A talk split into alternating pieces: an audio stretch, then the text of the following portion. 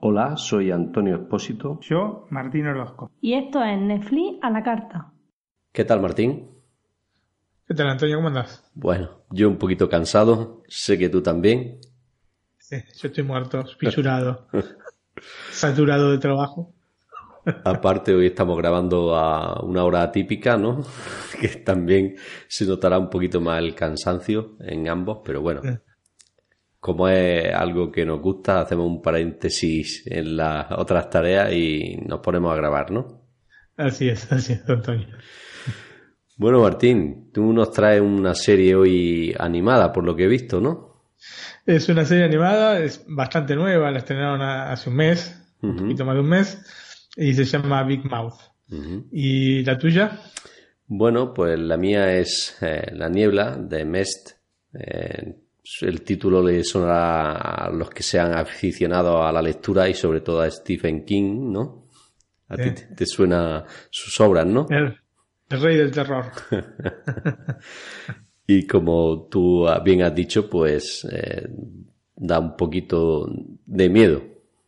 Hay escenas escalofriantes, quizá no tanto miedo como el propio libro, que yo sí leí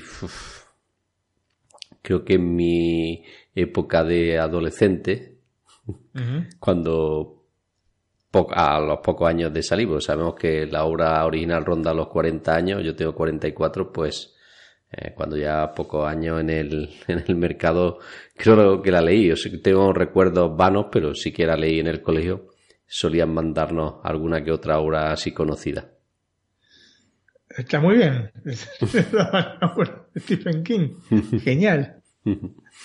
No era de mis preferidas, a mí me gustaba más el hobby y cosas de esas, pero bueno, también no lo ponían en el colegio, ¿no? También lo leí en el colegio el hobby, ¿no? Y, y obras de ese... Qué afortunado, mira, yo no, en la escuela no, nos hacían leer eh, otro tipo de cosas, otro tipo de literatura. Pues yo el hobby en concreto sí que lo leí en el colegio también, ¿no? Eh, en secundaria estoy hablando, nos mandaba nuestra profesora de lengua, pues me parece que creo que cada trimestre teníamos que leer un, libro y luego nos hacía un pequeño examen que le hiciéramos un resumen. Bueno. Claro, nosotros el tema es que sí, teníamos que leer, pero de autores prevalentemente argentinos o latinoamericanos, por, o sea, una cosa u otra, ¿no? Pero al máximo españoles, pero no, no autores norteamericanos, desde ya. Sí, he leído de, de Edgar Poe en la escuela, después también, pero digamos en la escuela hemos leído, pero en la primaria más que nada. Pero en la escuela secundaria era toda literatura latinoamericana, especialmente argentina, obviamente. Bueno, yo tengo que decir en, detrimento que yo no era muy aficionado a la lectura, ahora lo soy más y suelo leer bastante más que en aquellos años. Que teníamos la ah, mente, suele, pasar, suele pasar. Tenemos la mente en otra cosa. sí, sí, sí. Justamente acá en Big Mouth vamos a hablar en qué tenemos la mente. Sí, sí. Por eso, por eso lo he comentado. Estaba viendo así por encima de qué trataba y veo que eh, sobre todo el nombre de los episodios son llamativos, ¿no? Sí, efectivamente. Mira, yo lo que te puedo decir que es una serie que eh, me sorprendió, que bueno, eh, efectivamente la promocionaban como, o ellos mismos se autopromocionaban como la mejor serie de Netflix, es cierto? Así irónicamente. Y me causó mucha gracia, mucha gracia, la verdad. Muy bien, pues me pongo eh, a escucharte detenidamente a ver qué nos dices de Big Mouth. Big Mouth, que sería de boca grande, ¿no es cierto? Sí, sí. Bueno, eh, a finales del año 1989 hay una serie de animación que abrió un camino que hasta ese momento no había sido explotado en este género, al menos en Occidente, ¿no? Porque ya habíamos hablado alguna vez de los animes y esta relación con temáticas más adultas. Este género obviamente era el de los dibujos animados creados prevalentemente para adultos. Hablo obviamente de qué sería, Antonio. De los Simpsons, aunque yo no he sido muy aficionado, ¿eh? ¿Cómo? ¿Te lo puedes creer? No. Pues sí, no he sido yo muy... Mira que aquí en Antena 3 echaban todos los días a la hora de la comida un capítulo, pero no he sido yo en mi época posadolescente de ver muchos dibujos animados, ¿eh? Mira, yo eh, recuerdo que con los Simpsons, eh, los Simpsons lo, daban en televisión por cable, en un cable que no, había por mi casa. Entonces eh, tuvimos que esperar, yo creo que un año por lo menos, a que saliera en, la televisión abierta. Me acuerdo que el canal que, que era pasado era Telefe, no sé ahora si seguirán este, pasando los Simpsons por ese canal. Y estaba realmente emocionadísimo cuando vi los primeros capítulos porque eran dibujos animados hechos para gente mayor, no dibujos animados para chicos, porque muchos dibujos animados, especialmente digamos de la década del 50 al este, justamente a fines de la década del 80 eh, para televisión estaban circunscriptos solamente para chicos, para chicos más bien chicos o bueno en algunos casos adolescentes, ¿no? Pero mm, este, para mí la llegada de los Simpsons fue eh, una puerta que se abrió así de par en par. Mm. Hacia un mundo que no conocía. Bueno, en, España se sigue dando en Antena 3, si los quieres ver, lo echan. Yo sé que tú ves Antena 3 en casa. no vamos a contar cómo, pero sé que lo ves. Y, y es de lunes a domingo desde las 14.00 a las 15.00. Bueno, digamos sábado y domingo podría. Entre semana por motivos laborales, ¿no? Exactamente. tiene otra opción que es en Neox, eh, que lo dan a las 21.00. Eh, seguramente también en Fox, en Canal Fox darán. Sí, sí, eh, en Fox también, que creo que también lo tiene. claro, porque eso es una serie de Fox. bueno, tal vez una serie pionera en este sentido de los dibujos animados creados para adultos, aunque con una aproximación un poco más cercana a la familia que al adulto, pero digamos en un punto intermedio entre una serie animada para adultos y una serie animada para chicos, eh, fue Los Picapiedra. Eh, me imagino también lo habrás visto, es una, serie realmente un clásico. Ese, lo, ese lo he visto más. Ese lo viste más. Claro, porque es más antiguo. Es una de esas series animadas que justamente daban en eh, horario central. Sí, sí. En la televisión, ¿no? Por, por, lo menos este cuando yo era chico, a pesar de que ya eran eh, reposiciones de la, de la serie, ¿no? Porque estamos hablando que Los Picapiedra era una serie de, que se, eh, que salió al aire por la ABC entre 1960 y 1966. Yo nací en 71, así que obviamente los recuerdos que puedo tener son de reposiciones. Bueno, también eh. el otro día descubrí que había una serie que a mí me gustaba mucho, que era Érase una vez. Érase una vez el hombre. Vamos a traerlo. Vamos a traerla para comentarla juntos y hablar de nuestra niñez. Eso es. Em, Los Picapiedra eh, había sido creada por Hanna Barbera y no fue la única serie este, de este tipo, sino también otra serie también creada por la misma compañía que se llamó Los Supersónicos o The Jetsons. Y también este, la pasaban por la ABC entre el 62 y el 63 en su primera etapa, porque aparte tuvo varias etapas, no como Los Picapiedras, que duró esta cantidad de años, después hubo un par de películas, una producida por Spielberg, seguramente la primera, la segunda no me acuerdo, pero la primera seguramente era producida, eh, fue, fue producida por Steven Spielberg. Y bueno, esta de los supersónicos también tuvo otras, este, o sea, las primeras dos temporadas fueron en el 62-63 y después más adelante en la década del 80 y la década del 90. Eh, no, creo que fueron en la década del 80, 85 y 87 si no me equivoco, fueron las, eh, la tercera y la cuarta temporada de la serie. Pero bueno, digamos como para ponernos un poco en el camino ¿no? de, de, de esta Big Mouth. La cuestión es que, eh, volviendo a los Simpsons, ¿no? el humor satírico de esta serie la convirtió en un icono entre el público y una de las series más longevas de siempre. Los Simpsons todavía se sigue dando, o sea que son 28 años, 28 temporadas que tiene ¿no? la serie. Eh, este fenómeno social que produjo esta serie animada, ¿no? Con muñequitos, eh, ¿cuántas cosas hemos visto de los Simpsons? De todo, de todo, absolutamente de todo. Los mismos en la misma serie se ironiza un poco. Bueno, vos no la viste porque no te gusta, pero. Sí, sí, me refiero que no he sido seguidor habitual. He visto capítulos sueltos, conozco a todos los personajes, pues, pero a lo mejor he visto 20 o, 15 capítulos en total, que son muy, muy pocos para lo que han lanzado. Eh, claro, claro, son centenares de capítulos. Una cuestión es que se armó toda esta eh, cuestión, este fenómeno, digamos, social eh, que produjo esta serie creada por Matt Groening, eh, que también creó por otra parte Futurama. ¿Y qué produjo esto? Produjo una catarata de series para adultos. El éxito que tuvo Los Simpsons fue realmente el detonante para una enorme cantidad de series animadas. Más o menos todas con el mismo tipo de humor, ¿no? Este humor satírico, pero de mayor o menor calidad dependiendo del caso, ¿no? Y aún hoy podemos ver algunas de estas series en distintas plataformas por streaming o, canales abiertos o canales de cable o, o satélite, ¿no?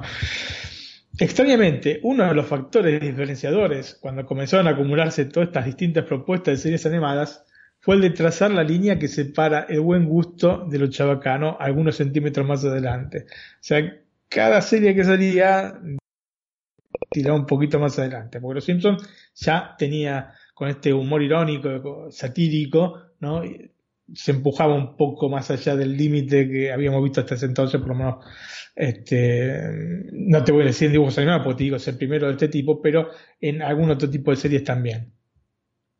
Y las series que decidieron para diferenciarse un poco, entonces pusieron, digamos, la línea un poco más adelante. La cuestión es que ahora vemos la línea y está como a 3 kilómetros para atrás, ¿no es cierto? Entre las series que, que más arriesgaron eh, en este sentido encontramos Padre de Familia. Acá la conocemos en, en Italia como I Griffin o los Griffin. Pues justamente el padre de la familia, de esta familia se llama Peter Griffin, ¿no? Esta serie eh, fue creada por Seth MacFarlane en 1999. MacFarlane presentó hace algunos años em, los Oscars, ¿no? Eh, hizo la presentación de la ceremonia de los Oscars. Y em, te digo que es bastante creativo y le gusta mucho todo el ambiente hollywoodense, entonces hay una cantidad enorme de referencias a películas, a series dentro de, de Padre de Familia, inclusive han sacado tres eh, cortos que son de una duración mayor a la de los capítulos normales, con la trilogía de la Guerra de la Galaxia, la trilogía original, capítulo este, 4, 5 y 6 sería, ¿no? en, su, en, su, versión eh, en Padre de Familia. Así que si alguna vez este, lo ven, creo que los han vendido en, en DVD, no sé si en Blu-ray, este, esta, una colección con estas este, tres este, películas, son mini películas, son este, digamos que mediometrajes este, basados o inspirados en, eh, en, la Guerra de las Galaxias. Em, Padre de Familia, por otro lado, cuenta con también una gran cantidad de temporadas, no como Los Simpsons. Los Simpsons, te dije, tiene 28, esta Padre de Familia tiene 16. Em, pero digamos que no fueron 16 eh, temporadas consecutivas que hicieron, sino que eh, fueron este, cortándolas en el medio, capaz que paraban dos, tres años, después seguían, no por voluntad de McFarlane, sino por la misma Fox que la, fue este, cortando la, serie, ¿no? Siguiendo entonces esta guía trazada por los Simpson y continuada también por Padre de Familia, el 29 de septiembre de este año, como te dije hace poco tiempo, Netflix lanzó esta serie original que lleva el título de Big Mouth, o como te dije, Boca Grande en su traducción, ¿no? La serie nos presenta a dos amigos cruzando los primeros años de la escuela superior, era la secundaria en mi época en Argentina, esto es una cosa que vamos a hablar mil veces y tendremos mil versiones distintas porque yo no sé si ahora se llama, acá en Italia es la escuela superior, ahora no sé cómo se llama en España, pero cambió, cambió mucho las cosas. Pero digamos, eh, la escuela que empieza cuando tenés alrededor de 13 años, ¿no? así que tenemos estos dos adolescentes de, de justamente esta edad que deben lidiar con los problemas habituales que se presentan a todos los pobres, ¿no? Que es una irrefrenable, natural y explosivo interés por el sexo. El opuesto y el de cada uno de ellos, ¿no? Porque se mira lo demás y se mira uno mismo también. A estos dos adolescentes que se llaman Nick y Andrew se van a sumar Jay, que es un aprendiz de mago, y por supuesto la indispensable presencia femenina, en este caso con dos personajes, Jenny y Jessie. Pero seguramente los personajes más divertidos son los monstruos hormonales, una ella y un él, ¿no? las chicas tienen su eh, monstruo hormonal y los chicos tienen su monstruo hormonal que le van aconsejando a los protagonistas con una sola cosa en mente, ¿no? De estos monstruos, eh, como no podía ser de otra manera, que, es el sexo. Y también aporta el suyo el fantasma de Duke Ellington, ese toque bastante casi absurdo que tiene la serie, que es un famoso jazzista de, una carrera de más de 50 años, un jazzista que realmente existió, Duke Ellington, que habita en el, eh, en el ático eh, de la casa de Nick y al que suelen visitar los chicos para pedir consejos. A este fantasma aparte se suman otros fantasmas de, de gente generalmente del espectáculo. En algún momento se ve a Freddie Mercury, ¿no? Está, muy bien dibujado. Está, muy interesante por lo que cuentas, ¿sí? Sí, sí, sí, está muy, está muy bien armada. La serie em, eh, me gustó mucho por esto, porque es muy original en la concepción y en la manera de abordar un tema bastante particular como es el sexo, especialmente el sexo eh, en la edad de los adolescentes. Em, y Antonio, el descubrimiento del sexo por cada uno de nosotros es uno de estos misterios del universo, ¿no? O sea, un día sin más ni más nos transformamos en pequeños adultos y creemos que ese despertar sexual prácticamente nos ha ocurrido solamente a nosotros. ¿no? La cosa es mirarse el ombligo. Hacemos por ende nuestras investigaciones personales, compartiendo verdaderamente poco de esto con quien corresponde que lo compartamos, ¿no? Y que nos podrían dar la guía base para movernos, que son evidentemente nuestros padres o al máximo este, algún profesor de la escuela. ¿no? Pero no, decidimos hacerlo por nuestra cuenta, algo que se repite y se repite y se repite y se repite a esta edad. Y por generaciones, ¿no? Digamos que en, en, nuestra época teníamos que usar mucho la imaginación y hoy se usa mucho Internet. Sí, sí, hoy, eh, hoy está la cosa más fácil. Hay que tener controlado, hay que tener controlado Internet en la casa. sí, adolescente. Um, lo que busca la serie, a través de la ironía y la parodia, es ilustrar toda esta serie de sucesos que nos cambian radicalmente la vida, ¿no? Desde el desarrollo de nuestro cuerpo, este, la incipiente atracción sexual, las inclinaciones sexuales que podemos llegar a tener, en un sentido o en otro, o la menstruación. Eh, digamos que son una serie de, temáticas que son muy interesantes y que van abordando capítulo por capítulo en la serie de manera irónica y realmente eh, con eh, guiones que son instructivos por una parte y por otra parte son muy divertidos. Em, la cuestión es que se hace de una manera bastante gráfica, entonces así que para algunas personas puede parecer realmente chocante. Eh, pero yo que creo que el jugo de la cuestión es que por fin alguien se atreve a contar las cosas como están. A no inventarse cuestiones solamente románticas para estados en los que la respiración se entrecorta, te suben las pulsaciones y los ojos se caen en sangre. O sea, no es todo romance. Hay momentos que hay que darle libre, libertad a, digamos, a, los instintos sexuales, ¿no? Siempre estamos hablando en una situación de respeto para con las otras personas. El humor en la serie en varios momentos es bastante explícito, como te digo. Alguno va a levantar seguramente la voz diciendo que eh, lo son extremadamente, ¿no? Extremadamente explícitos en determinados momentos. Y que también hay mucho de mal gusto. Em, sinceramente creo que los temas, a pesar de este acercamiento cómico y mm, escatológico capaz en algunos momentos, están tratados seriamente, siendo en muchos casos sumamente ilustrativos, especialmente para chicos eh, adolescentes. Con esto no quiero decir que sea una serie destinada para adolescentes, ni que sea eh, una especie de, de, guía para, sexual para los chicos, ¿no? Pero eh, digamos que tratan estos temas de, una manera bastante, bastante armoniosa. Por ejemplo, en el episodio en el que Jessie descubre su vagina, se la mira así como un espejo y empieza a hablar con ella o cuando Andrew no puede contener su excitación cuando baila con Missy. Y Antonio, según la Organización Mundial de la Salud, cada día casi un millón de personas contraen alguna de las cuatro principales enfermedades de transmisión sexual, ¿no? Las enfermedades, famosas enfermedades venéreas. Un total de 357 millones de personas por año se enferman de estas enfermedades. Lo dramático es que el número crece en lugar de disminuir. ¿no? Año tras año. Eh, y todo esto incrementa además la posibilidad de contraer el VIH y como consecuencia el riesgo de muerte. Por no hablar de embarazos no deseados o de la falta de comprensión sobre el sexo opuesto o el propio. Hasta el momento, eh, la aproximación que se hizo a este problema desde el lado de la instrucción digamos que no ha dado buenos resultados y a las pruebas me remito, ¿no? Así que, ¿por qué no probar con otros métodos? En el fondo, Big Mouth puede ser la puerta de entrada para abrir un diálogo entre adultos y adolescentes. Aún este, puertas adentro, no necesariamente a nivel escolar. ¿no? A veces algunos padres tienen eh, miedo de hablar de determinados temas con los hijos y esto puede ser una puerta de entrada, sinceramente. Así que no es que lo aconsejo ver así, sin más ni más, con los chicos, pero eh, darle una ojeada y ver si realmente puede entrar dentro de tu concepto de, de, lo que puede ser un inicio para explicar temas que son realmente importantes. Y en un momento como el que estamos atravesando, ¿no? con todas estas noticias que van llegando de Hollywood, con este Weinstein imprimis, tremendo de puta, pero también Kevin Spacey y otros más, ¿no? Porque se van sumando todos los días sale alguna noticia nueva. Me parece que Big Mouth da un poco de frescura como para creer que el sexo es genial si se lo toma con la debida naturalidad y fundamentalmente respeto por el otro.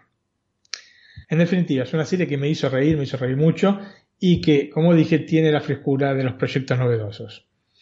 Eh, Big Mouth fue creada por Nick Kroll y Andrew Goldberg. Ambos hacen la voz de sus respectivos personajes en la serie. Te acordás que te dije que los protagonistas son este Nick y Andrew, así que evidentemente se dejaron sus nombres.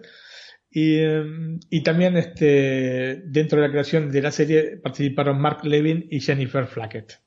Y el pasado 24 de octubre fue confirmada para una segunda temporada. Así que es una serie que aconsejo ver, quizás eh, ver algún capítulo antes por los padres y que después quieren compartirlo con los chicos, o si no tenés hijos también verlo. Yo, por ejemplo, tengo una hija de 18 años que ya, digamos, pasamos este periodo, pero este, igualmente nos, divertimos mucho mirándola. Sí, sí, interesante por lo que cuenta.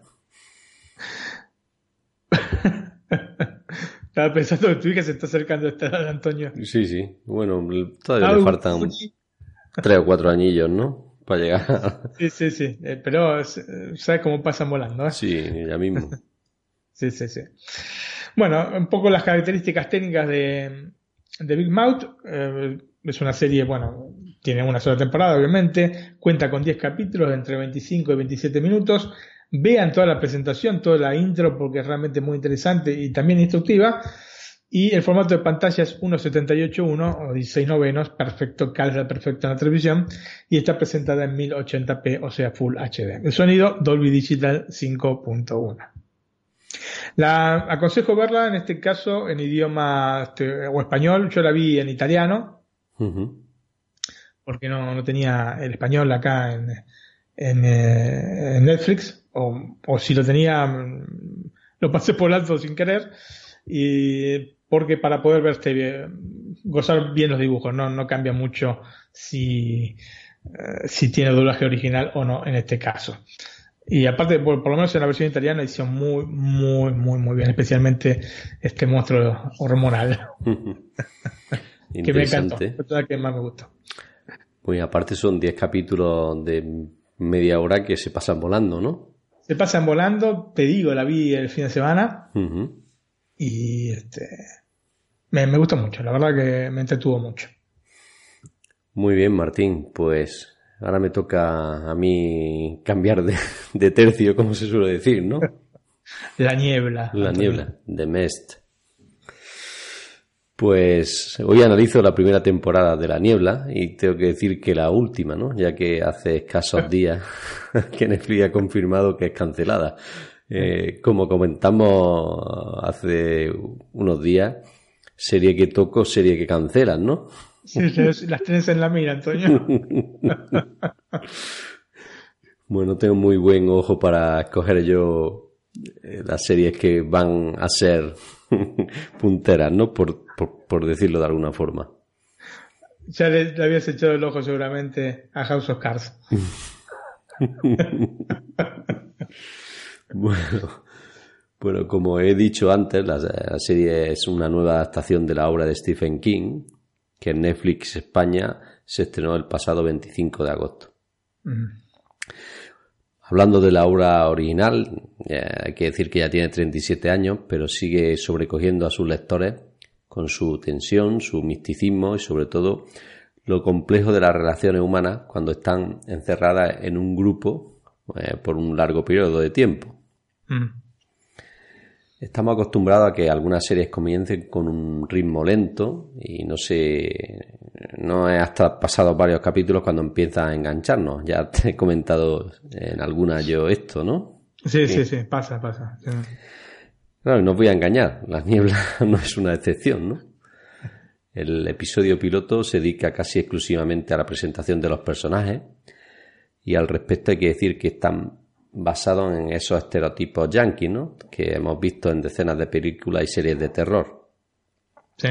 Incluso me atrevo a decir que hasta el segundo episodio no he visto ni veréis el que se decida por verla nada nuevo. Mm. Es en ese momento cuando ya nos adentramos en el pueblo de Bridgebell, eh, cubierto por la niebla y que por tanto comenzarán los alicientes de saber qué sucederá si la gente pone un pie en la calle. en lo que la niebla de Netflix sí se lleva las cinco estrellas es en la ambientación, ¿no? La serie se grabó en Halifax, ya también he comentado alguna otra que se grabó, se grabó aquí. Eh, Halifax está en Nueva Escocia y hay que decir que es muy similar a lo que se puede encontrar en el estado de Maine, ¿no? En donde está el pueblo de Beachbell. Mm. Por lo que en el primer episodio podemos gozar de algunos eh, paisajes, algunos o muchos, espectaculares. Luego, como es comprensible, en una serie en la que predomina la niebla, esto va decayendo. Entonces dejamos los paisajes de lado. el primer episodio. en España tiene niebla. Hay niebla. Sí, sí, aquí en Granada mm, ya mismo empezamos, sobre todo en los amaneceres. Claro, pues yo vivo en, en Brescia, que está en lo que se denomina la base orellana. Yo, si bien mi casa está eh, en la montaña, ¿no? Mi departamento está en la montaña, cuando voy al trabajo, que está igualmente, te digo, a unos 15 kilómetros de acá, ya entro directamente en la llanura padana. Em, y ya en esta época del año empieza la niebla y hay niebla, digamos, de acá hasta marzo más o menos. Es horrible. Bueno, aquí no es muy frecuente que haya todos los días, pero sí que hay algún que otro. De hecho, sabes que mi trabajo está a 50 kilómetros de casa, 48 en concreto. Y sí que alguna, algún, alguna vez que voy, cuando voy a trabajar en el turno de mañana, pues me pilla niebla. Y evidentemente, pues el viaje se hace un poquito más largo y más pesado. Claro, claro, sí, sí, sí. Bueno, hay que decir que, ah, volviendo a la niebla, a la serie de Netflix, esta estación televisiva está dirigida por Adam Bernstein, eh, ganador del Emmy por Californication y Breaking Bad, serie que a ti y a mí nos ha encandilado, ¿no? sí, sí, sí. Por suerte se había terminado cuando la viste. No, broma, Antonio. Porque si no la cancelaba. Estamos hablando de eso. Bueno, eh, fue suerte que tuvo un bonito final, ¿no? bueno, bonito o triste, según se mire, ¿no? Exactamente. Bueno, y La Niebla ha sido producida por TWC Dimension Televisión, compañía que ha producido dos cintas basadas en la obra de Stephen King en el pasado, ¿no? Para la cadena de Spike TV. Mm. Voy a hacer una pequeña sinopsis, además es pequeña porque tampoco quiero hacer mucho spoiler, ya lo hicimos la semana pasada, ¿no? Sí, sí, en ese caso... habíamos avisado, habíamos avisado, lo recuerdo, ¿eh? En ese caso sí tocaba porque había que, una serie del momento actual muy buena, pues había que hacerlo.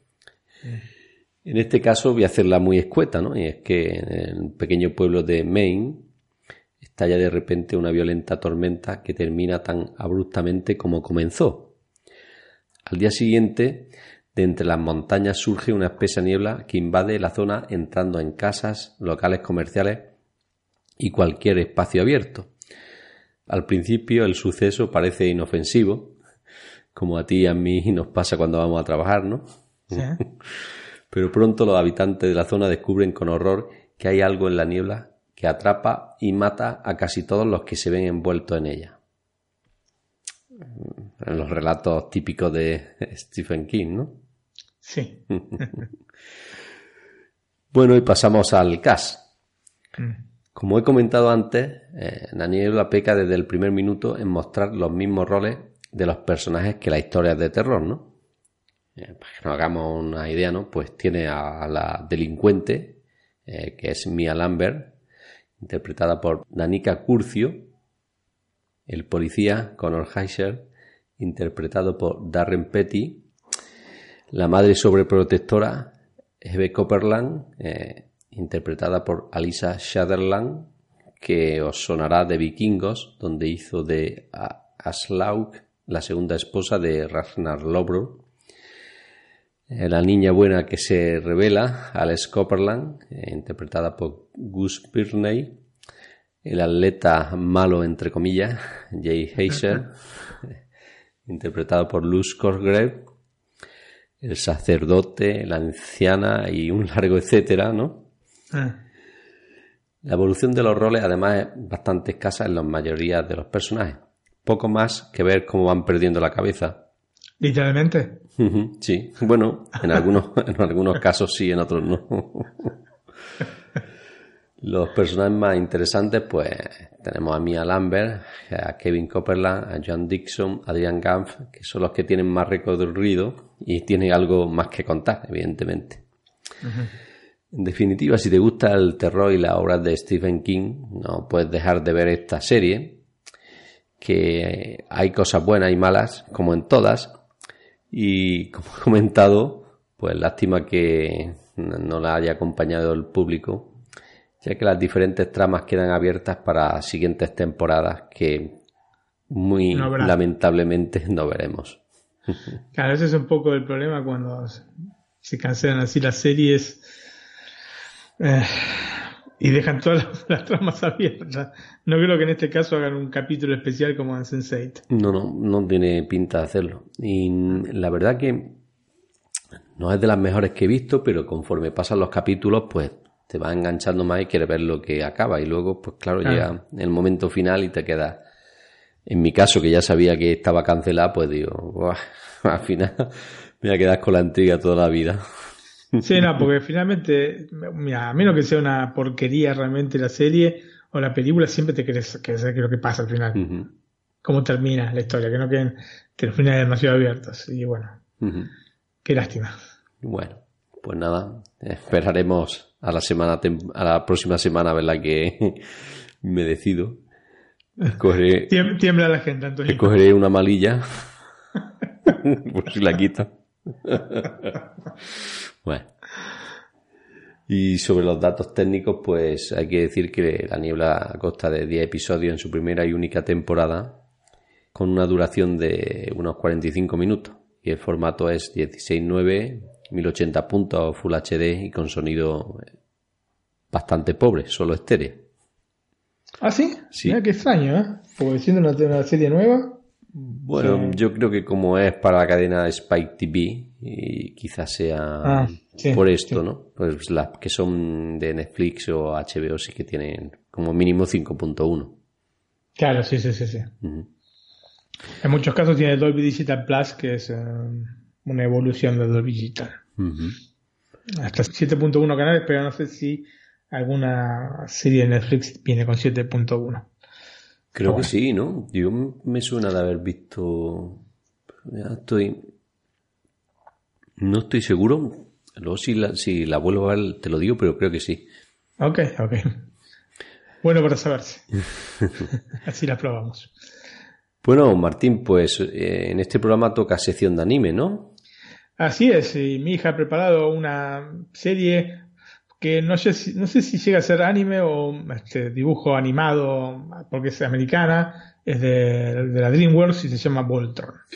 Pero bueno, ella nos va a contar más sobre esta serie. Bueno, pues la escuchamos detenidamente. Bueno, nuevamente con la sección de anime. ¿Qué tal, Flor?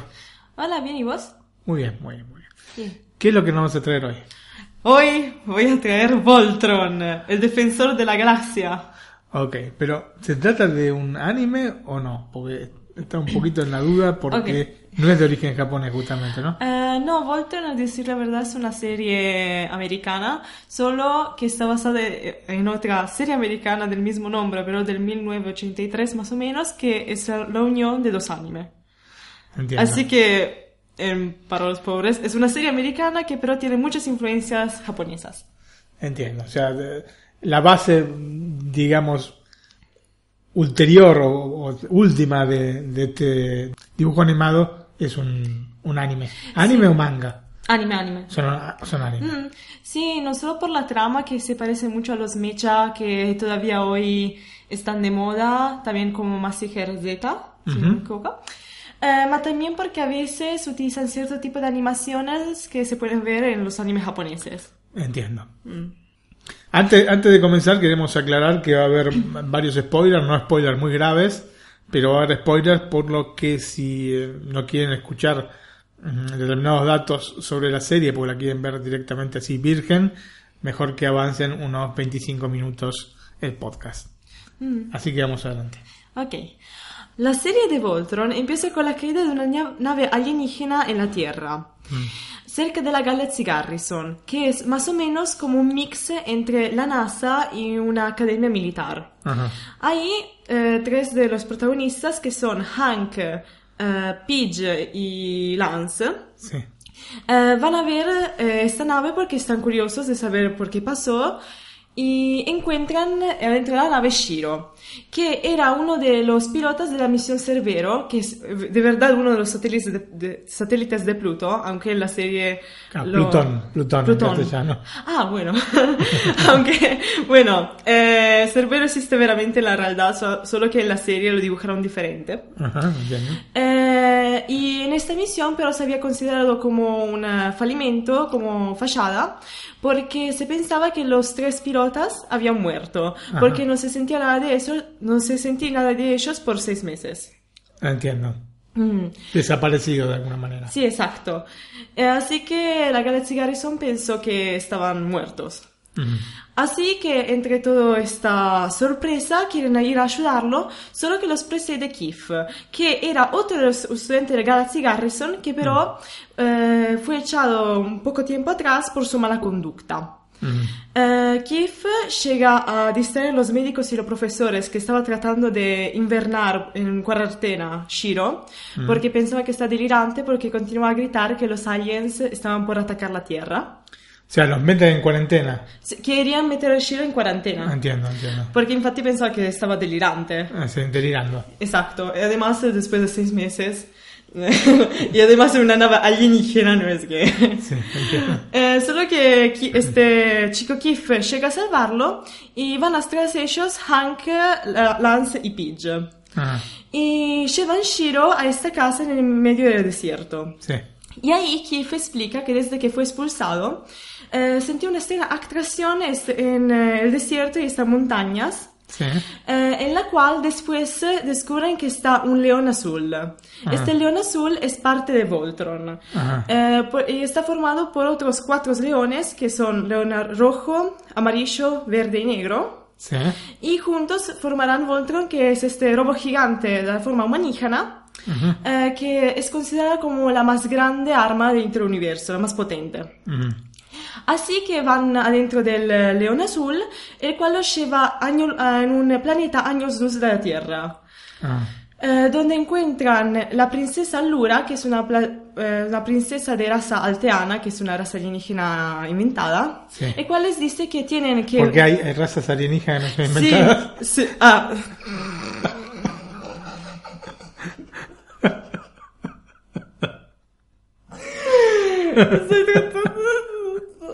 Bueno, una cosa que so decir, un alieno de Marte.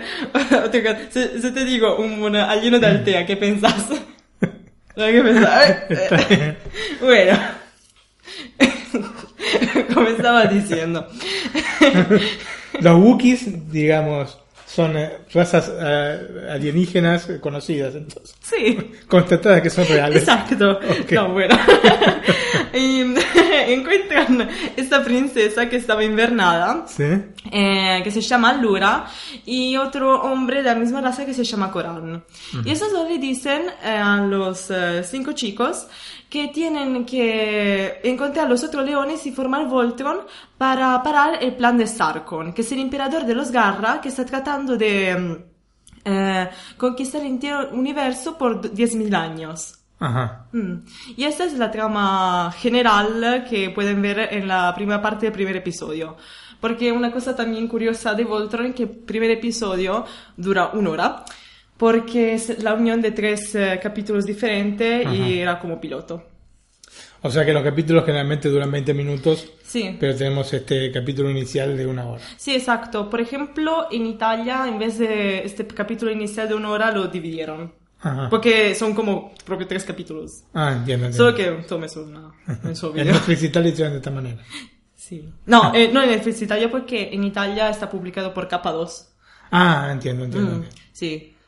Ah, siendo sincera, Voltron no me entusiasmaba mucho en principio. Porque conocemos su existencia porque es- eh, está en Netflix desde, desde el 2016, más o menos. 2016. Sí, exacto. Disculpame. No. Eh, solo que mm, estaba muy de moda en Tumblr América. Y no me gustaba de tanto porque no es mi género, porque creía que era más un anime para chicos, con mucha aventura y que se basaba más en la acción que en los personajes. Ma decir la verdad, Voltron es un anime en el cual los personajes son un punto focal eh, de la serie. Así que más que por la trama, que es bastante banal, si, si pudiera decir, es más interesante ver cómo los personajes van poco a poco creciendo y sus relaciones entre ellos. Pero este eh, Voltron en algún momento se lo llega a ver armado o... Sí, sí, sí, sí, sí, sí. Se ve ya armado, si no me equivoco, en el primer episodio. Solo que obviamente los protagonistas eh, fatican un poco. ¿Por qué? Explico. Eh, los leones no es que son simplemente robos. Sí. Los leones tienen una personalidad propia. Y su personalidad eh, es complementar, no, es eh, símil a la del paladín que eligen. Ajá. Porque no son, eh, por ejemplo, eh, si Lance es, eh, es el paladín del eh, león azul en el inicio de la serie, Sí. y por ejemplo no podría en ningún modo eh, salir en el león rojo porque no es compatible con él. Entiendo. Después, spoiler, eh, después en la serie diventa compatible ma por diferentes razones. Ma al inicio de la serie... Pero quiere decir que puede solamente guiar uno de estos robots, eh, uno de estos leones Sí. robots, lo puede guiar solo una persona que sea compatible con su personalidad con la del robot. Sí, exacto. Solo que, como dije antes, Lance, en fin, llega al León Rojo, ma porque eh, diventa más maduro y cambia su relación con los otros personajes. Entiendo. Sí. Y además, cada león forma una parte diferente del robot. Por ejemplo, el león negro, que al inicio de la serie eh, elige como paladín Shiro, es Sí. la cabeza. Después el león azul y amarillo que están eh, que eligieron como sus paladines Lance y Han, que son las piernas. Y el león eh, verde y el león rojo que eligieron como sus paladines eh, Keith y Peach son el brazo destro y izquierdo. Y mm, entonces estos leones, oltre a tener su propia personalidad, Sí. por ejemplo, el león rojo es muy eh, arrogante y al inicio, por ejemplo, no hace eh, no se hace guiar por Keith, por su paladín. Entiendo, sí. es muy... Como eh, si fuese uno de estos caballos salvajes Exacto. de las películas. Exacto, todo tiene su, Pero después cuando se juntan en el robot, queda una sola personalidad. Um, Porque si no iría un brazo por un lado, una pierna por otro. ah, cuando se unen, más o menos se unen en la cabeza, Sí. así que ven todo en la misma manera. Ah, entiendo. Así que siempre es el león negro, el paladín del león negro a más o menos guiar las operaciones. Ajá. Solo que siendo todos conectados, eh, es todo, se mueve en modo armo- Una- de armonioso. una manera orgánica. digamos. Exacto. Mm. Y tiene alguna relación porque hemos visto algunos animes de robot. Si bien, bueno, este aclaraste que no, no es específicamente un anime porque es de DreamWorks. Pero mm, tiene una similitud con Massinger, por ejemplo. Eh, como así, ser sincera, no lo vi. Pero, por ejemplo, con Evangelion tiene una... mm, que es otro anime mecha. eh, tiene una cierta similitud porque también en eso no es que chiunque podía comandar los robots. El robot estaba... ehm, aspetta, come puedo explicarlo? Destinado a un tipo de personalidad Sí, a un una persona específica. Exacto, por ejemplo, en Evangelion hay el EVA 00 que solo puede guiar Rey, el EVA 01 que solo puede guiarlo Shinji, etcétera, etcétera. Pero es diferente por eh, Evangelion porque en Evangelion los ro- robots tienen también una parte orgánica y que es viva. Mientras los leones funcionan, son siempre de máquina, solo Sí. que tienen su personalidad porque están inundados de la que es una cosa que se explica mejor en, los en las últimas temporadas. Al inicio es una cosa un poco que no se entiende bien qué es, aunque exista veramente, porque en Voltron también están mezcladas muchas teorías físicas, Ujú. de física, y ahora que estoy estudiando también en la escuela entiendo mejor la serie, estoy muy contenta. Y, mm, y bueno, y esta, esta quinta esencia que sería energía pura, Sí. el- que- la cual, que es el scopo de Sarkon, por eso quiere conquistar el universo, más o menos, porque quiere llegar a esta quinta esencia. Entiendo. Mm. Em, te quería preguntar un poco por em, la cantidad de temporadas que tiene, si se sigue haciendo la serie o si ya está terminada, está concluida. Ok, la serie está muy lontana de ser concluida. Muy lejana. muy lejana, porque si no me equivoco dice- dijeron que querían hacer desde 8 a 10 temporadas y tiene por ahora 4 Ajá. y la última salió hace un mes más o menos. Ajá. Y hay 4 temporadas, solo que el número de episodios cambia drásticamente. En la primera temporada hay 3 episodios. Trece. No, cioè, no, espera. Sí, tiene más o menos 3 episodios, de cual, con el primero también de una hora. Ujú. La segunda tiene 13, 11 episodios siempre. Sí. Solo que la tercera y la cuarta tienen desde 6 a 7 episodios. Y yo sufro mucho. Pero hay, una Un poco explicación. como que lo que está pasando con em, Game of Thrones, Juego de Tronos, que cada temporada tiene menos capítulos. Eso me hace sufrir. Solo que al mismo tiempo dijeron que, por ejemplo, la tercera y cuarta temporada de Historia de Vidar era una eh, temporada única. Solo que la subdividieron para ehm, dividirla. per Dividirla, sí. Para dividirla mejor eh, durante el año. Solo que al mismo tiempo me hace mucho sufrir porque este, me gusta mucho Voltron y solo siete episodios. no. Además dura un poco, dura 20 minutos, es poco. Y de- decime una cosa, Mm. ¿han hecho algún tipo de manga o algún tipo de cómic Ok, hicieron un cómic que está también disponible en Italia y que quería también ordenar, solo que todavía no pude comprarlo porque no lo encontré en biblioteca, así que después lo compro online.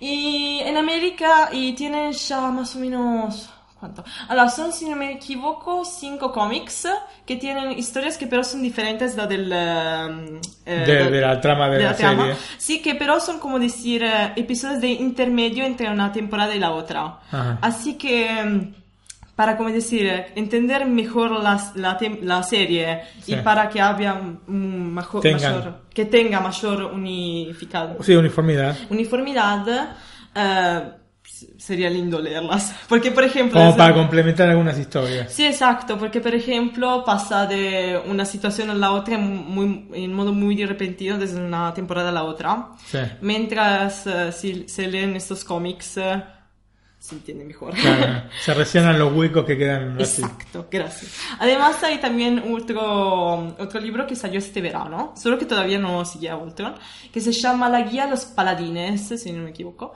Sí. y en el cual hay muchas informaciones extra entre, entre los personajes, por ejemplo su edad, su nacionalidad y cosas así. Ah, es una, una cosa que me llamó mucho la atención. Ahora quizás sí cuando hablemos de los personajes, eh, me llamó la atención de que no había personajes norteamericanos, siendo una serie norteamericana, ¿no? Sí. ¿Verdad? Bueno, creo dijiste, que... había una italiana, había un Sí, bueno, no coreano. es que son, cioè, dijeron que su etnia era, por ejemplo, coreana, italiana, solo que no sé si efectivamente. Claro, digamos que, que probablemente sean norteamericanos con Sí. ascendencia, Sí, exacto. Sí. que, que es el típico norteamericano, porque el norteamericano, un poco como el argentino, eh, tiene una gran parte de, de- de la población eh, de origen europeo o de origen no nativo americano, digamos. Es, es una cosa que me gustó mucho porque en muchas series de anime siempre hay japoneses. Claro. Mientras en esta hay más... eh, Bueno, pero son japoneses extraños, porque son japoneses con ojos muy grandes, claro. Bueno, pero tiene personalidades japonesas, eso es lo que cuenta. En eso, más o menos, no sé. No sé. Bueno, eh, si querés entonces pasamos a los personajes. Bien, ok. Allora, el, ehm, come dije antes, el paladín principal, el que guía el león negro, es Shiro. Shiro eh, tiene origen japonesas, Sí. que se puede notar de su nombre, que realidad es Shirogane. pero bueno, Sí. no. Y que además leí que es una, mm, eh, una referencia al voice actor de la serie original, que se llama Shirogane. Ajá. Solo que la serie original se llamaba Sven y tenía un acento ruso, así que... Shiro es Sven. Ah, sí, me olvidé de decir una cosa, que también la serie original está disponible en Netflix, que probablemente es buena, pero el doblaje es muy malo. Así que, no sé, si quieren verla, véanla, solo que el doblaje es muy, muy, muy, muy malo. Pero siendo, bueno, pero está basada y es tal cual o está basada solamente Está basada. en algunos aspectos.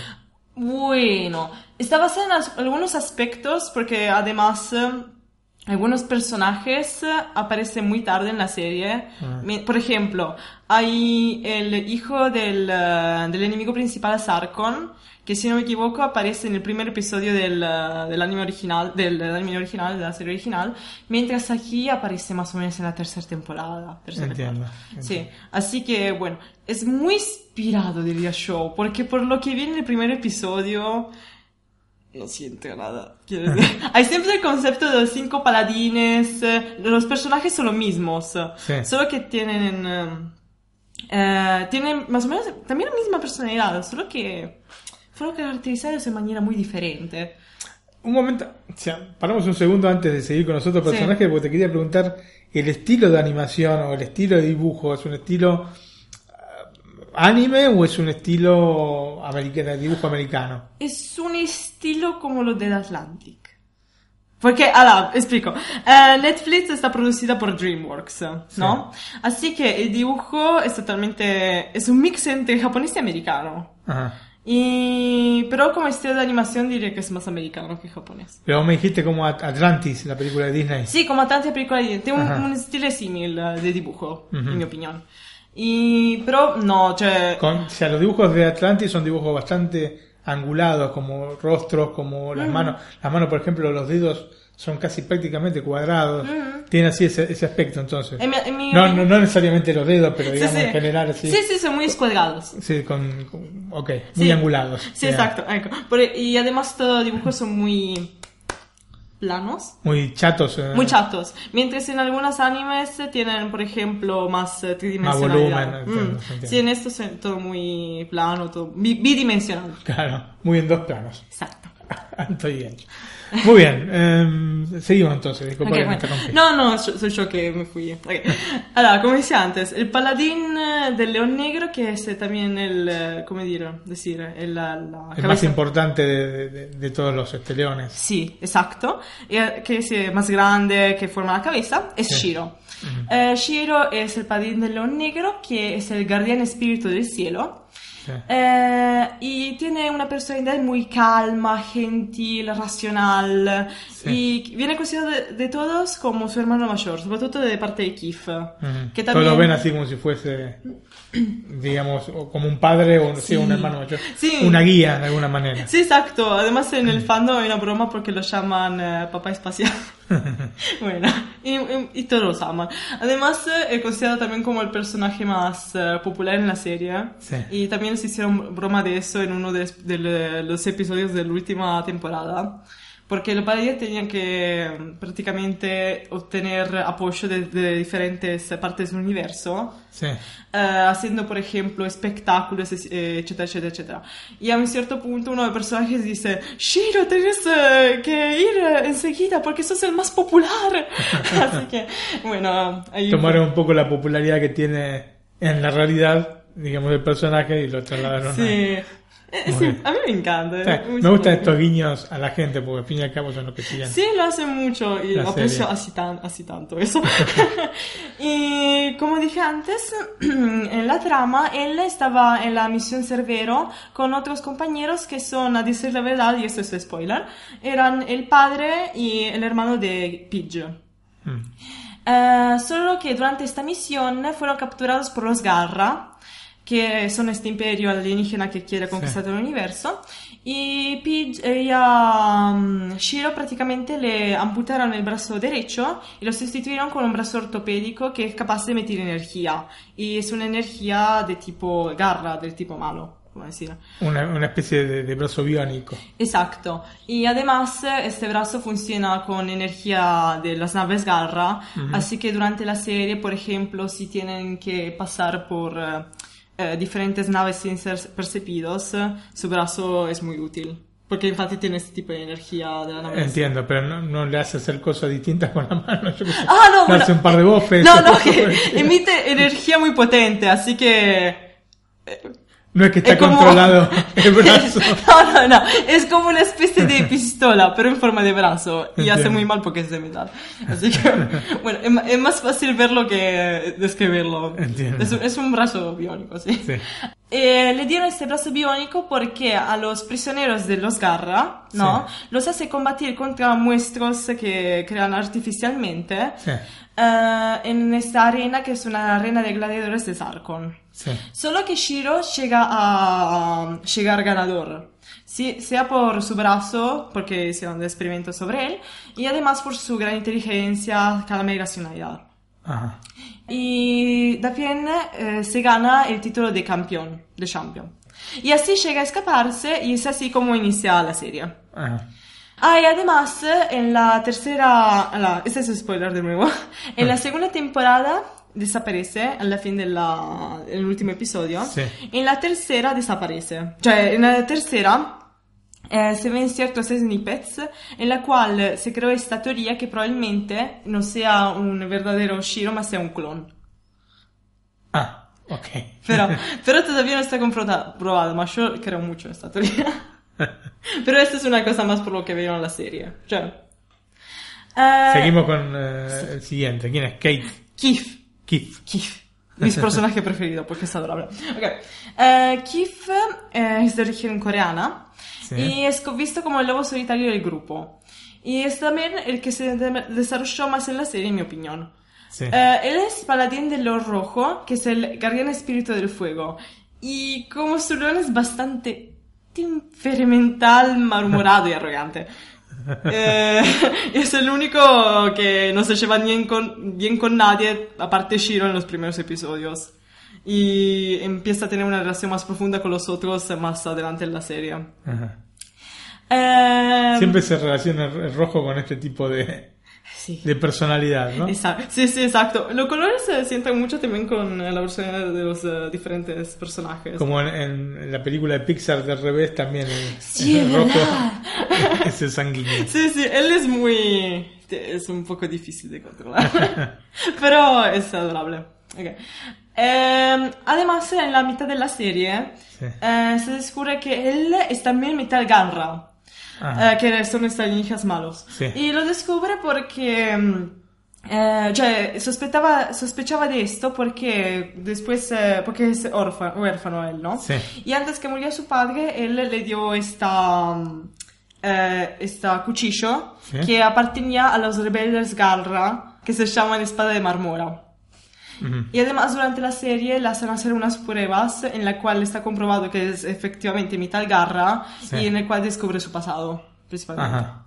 Infatti... O sea que eh, tenemos dos, tenemos medio, uno de medio garra y el otro tiene un brazo de garra. Ok. Sí, todo si está con la garra a un certo punto.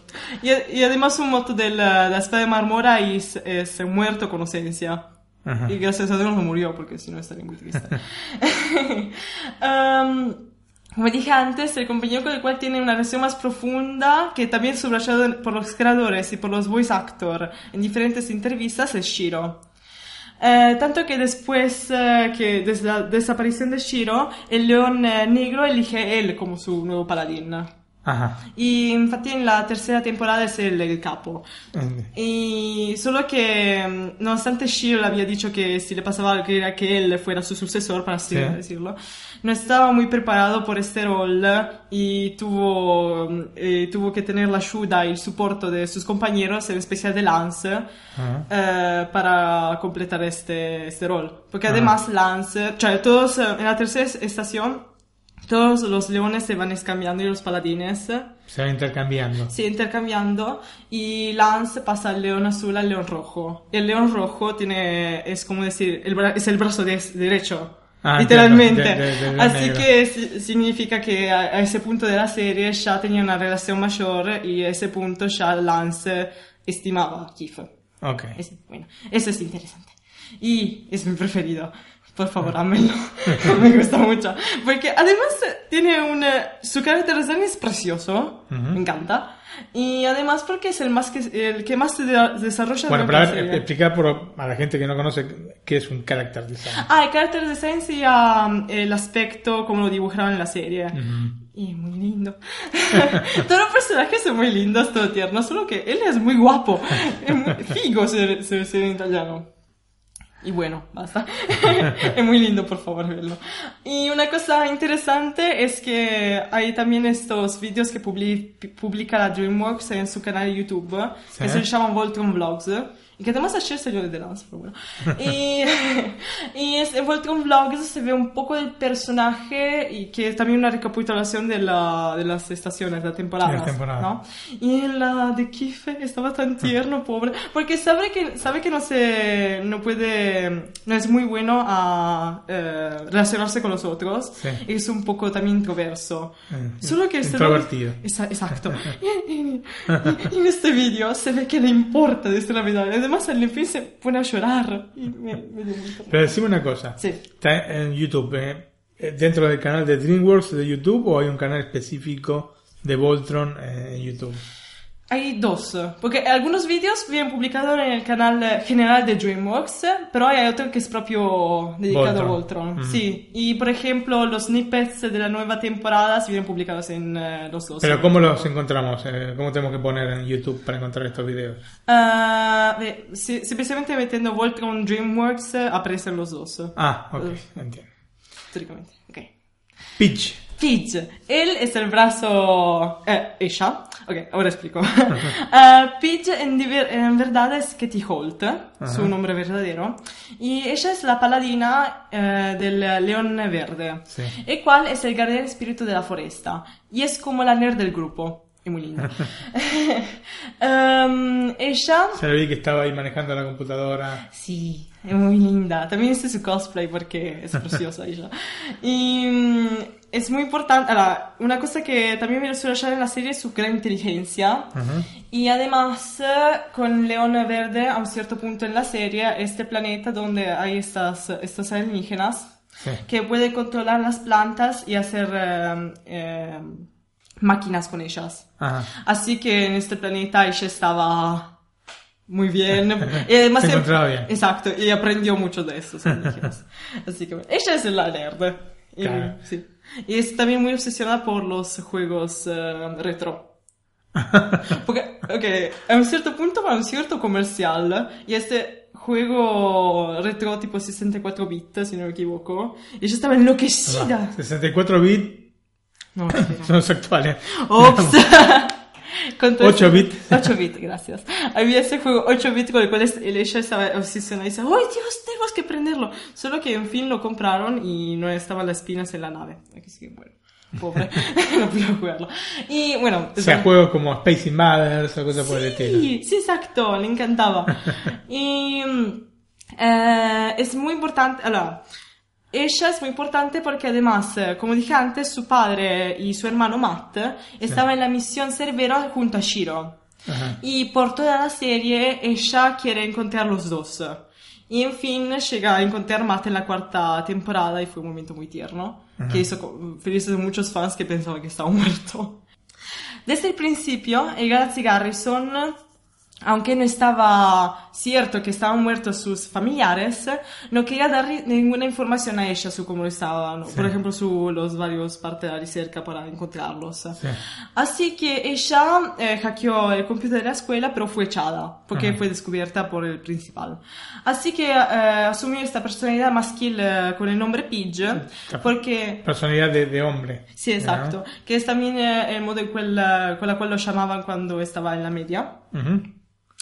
Y... es con la personalidad o por lo menos con la caracterización con la que la conocemos sí, cuando comienza la serie. infatti, eh, de hecho. De hecho, eh, por toda la serie, aunque cuando se descubre que es una chica en el tercer episodio más o menos, eh, todos comunque la llaman Pidge y la tratan en maniera igual. En maniera... Como si fuese un hombre. Como si fuese un hombre, exacto. ¿Y, y eso cómo te hace sentir?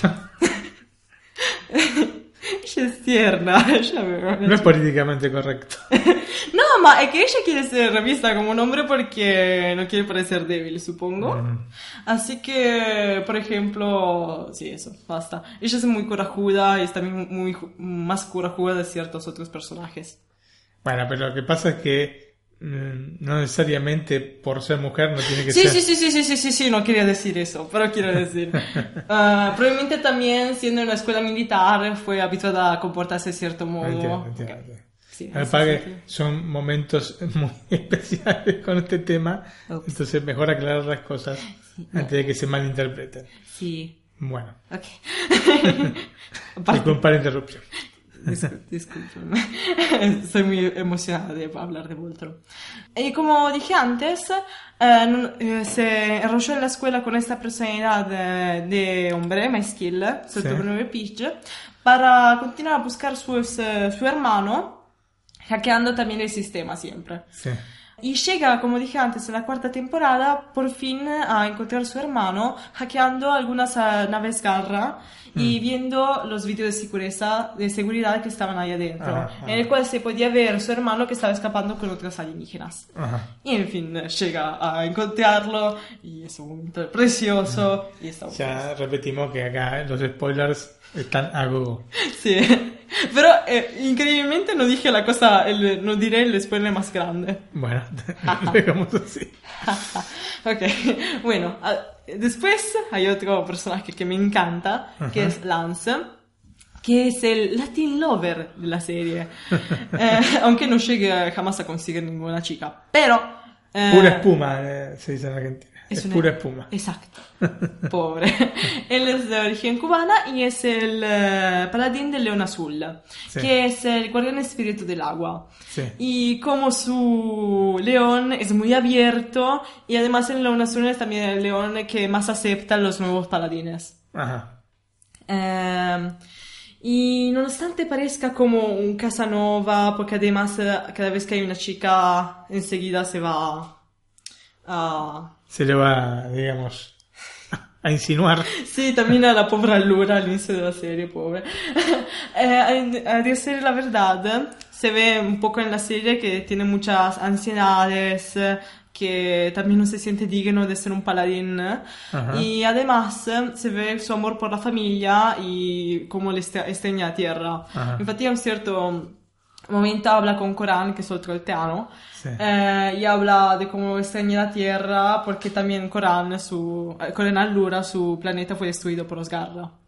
Solo que, por Lance, se sabe así tan poco de él que estoy triste. um, el único momento en el cual se ve un poco más de su verdadera personalidad es en la tercera temporada porque eh, vuelve Shiro a un cierto punto, así que él piensa que tienen eh, que Kif y Shiro volverán al León Rojo y el León Azul. Solo que en ese momento el León Azul no tenía Lura, que era muy, mucho más bueno que él. Así que pensaba que, bueno, si ella es mejor que yo y los otros tienen ya un león, porque estoy aquí, estoy inútil. Pero no lo es. Por Dios, no lo es. Tan bueno.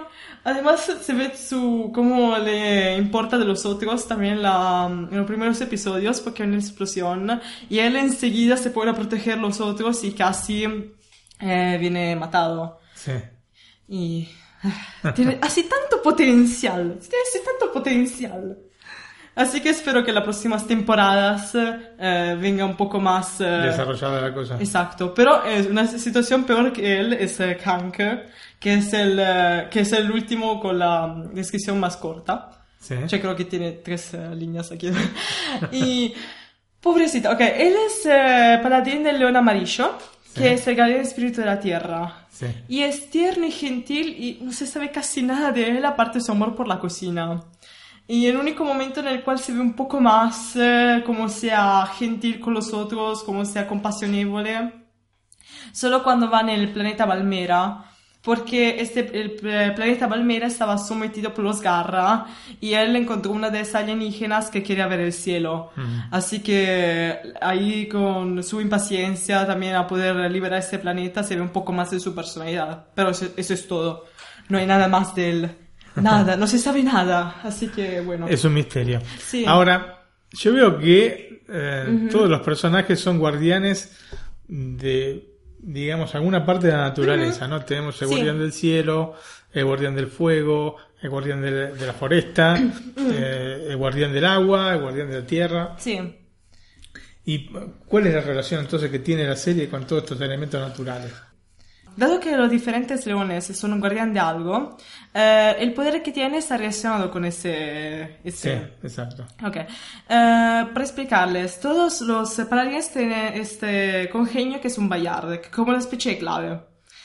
Y cuando forman Vol- Voltron y pone esta clave en el robot en el momento adecuado, porque es el robot mismo, el eh, león mismo ha decidido paladines conocer el momento justo para activarlo, Sí, activan una cierta función que se entra con el elemento del cual son guardianes. sí, Y por ejemplo, Lance, eh, como dije antes, es el guardián del, del agua, ¿no? Así que cuando llega a meter su Bayard en León, hace mm, láseres de, de hielo.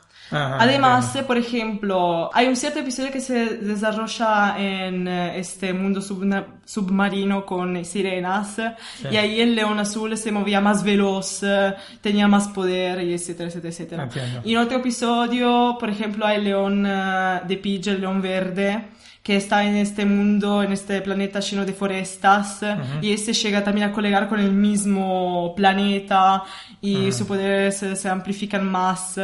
Entiendo. Así que cada león, dependiendo también del eh, ambiente en el cual están, eh, hacen voltro más fuerte porque lo hacen eh, adaptar a más situaciones diferentes. Entiendo. En ese sentido. Y, ah, en fin, hay, que los nominé por todo la, el podcast, pero no dije nada casi de ellos, son los dos alteanos que se ven al inicio de la serie, que son los buenos, que son Sí. Allura y Coran. Eh, Allura è la princesa dell'ormai eh, destruido ah, planeta Altea, ¿no? Sí, Y su padre es el creador del, del Voltron, Ajá. de los robots. sí.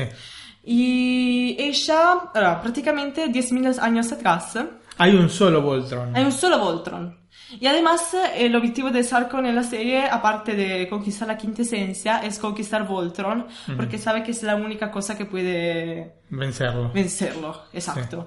Y mm, in par- infatti ella, cuando se, eh, se despierta, no sabía que habían pasado 10.000 años, porque el- su palacio estaba atacado por los Garra y su padre la eh, empu- empujó en Empujó. esta cabina de congelamiento como Ah, la de entiendo, Futurama, prácticamente. Sí.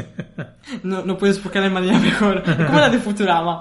Así que ella se despierta y está, ah, ¿dónde estoy? ¿Por qué estás aquí? Y así que, bueno. Y entiende que algo está mal. Y después eh, se sabe más de- del padre. Muy Ajá. triste. Porque también eh, su padre puso su, su personalidad, su ánima, para decir, pero no, no es su ánima, es como su conciencia en eh, la nave. Así que más o menos eh, en los primeros episodios de la primera estación se ve como ella habla con el padre defunto, pero con su conciencia siempre. Que le da consejos. Muy bien. Y después hay Coran, que es como su figura paterna y que era el consejero del rey, si no me equivoco. Y del. Basta. Bueno, entonces en, eh, en Netflix, ¿cuántas temporadas hay? ¿Se cuentan todas las temporadas? Hace o- cuatro temporadas, porque es una serie producida por Netflix. Ah, fue producida por Netflix, pero no, está acá en Netflix Italia. Es absurdo. No sé. Porque los derechos de, Nef- de Voltron en Italia fueron comprados de K2. Pero no entiendo. entiendo por qué. Porque además eh, Voltron empezó a um, diventar popular en Italia este verano porque fue publicada de K2. Ah, y yo me pregunto, ¿por qué lo compran ahora? Porque, no sé. Eh, infatti yo empecé Voltron porque diventó así popular en Italia Mm. que yo sigo muchos artistas y muchos cosplayers. Sí. Y todos estaban haciendo algo de Voltron. Yo dije, bueno, tendrá algo de bueno esta serie. Debe tener algo. De hecho, sí, le- se ha oído de esta serie Sí, eh, en los últimos tiempos, ¿no? De esta Voltron. No solo acá en casa, Sí, por vos, sino eh, en general yo había escuchado este, de, de Voltron. Mm. Bueno, entonces parece que en España debe pasar algo similar a, a lo que pasa acá en Italia y no, no la encontramos dentro de la plataforma. Sorry. Pero en Latinoamérica sí está. Mm. Ujú. Sì, infatti è tema nel doblaje español che sta disponibile. Basta. Español latino. Español latino. Yo lo prefiero en inglés, pero el español latino está bien. Muy bien. Ok. es que Ok. los voice actors me gustan mucho, tiene una voz muy linda. Aparte, siempre los dibujos animados, eh, muchas veces es mejor escucharlos en, para este tipo de cosas que tienen tanto movimiento en, en el idioma doblado, porque Mm. así puedes ver un poco, entender un poco más de lo que está pasando en la pantalla Mm. y no distraerte tanto con los subtítulos. Sí. Muy bien, Flor. Eh, le has hecho un repaso bastante importante a Voltron. ¿Tienes algo más para agregar al Por favor, véanlo.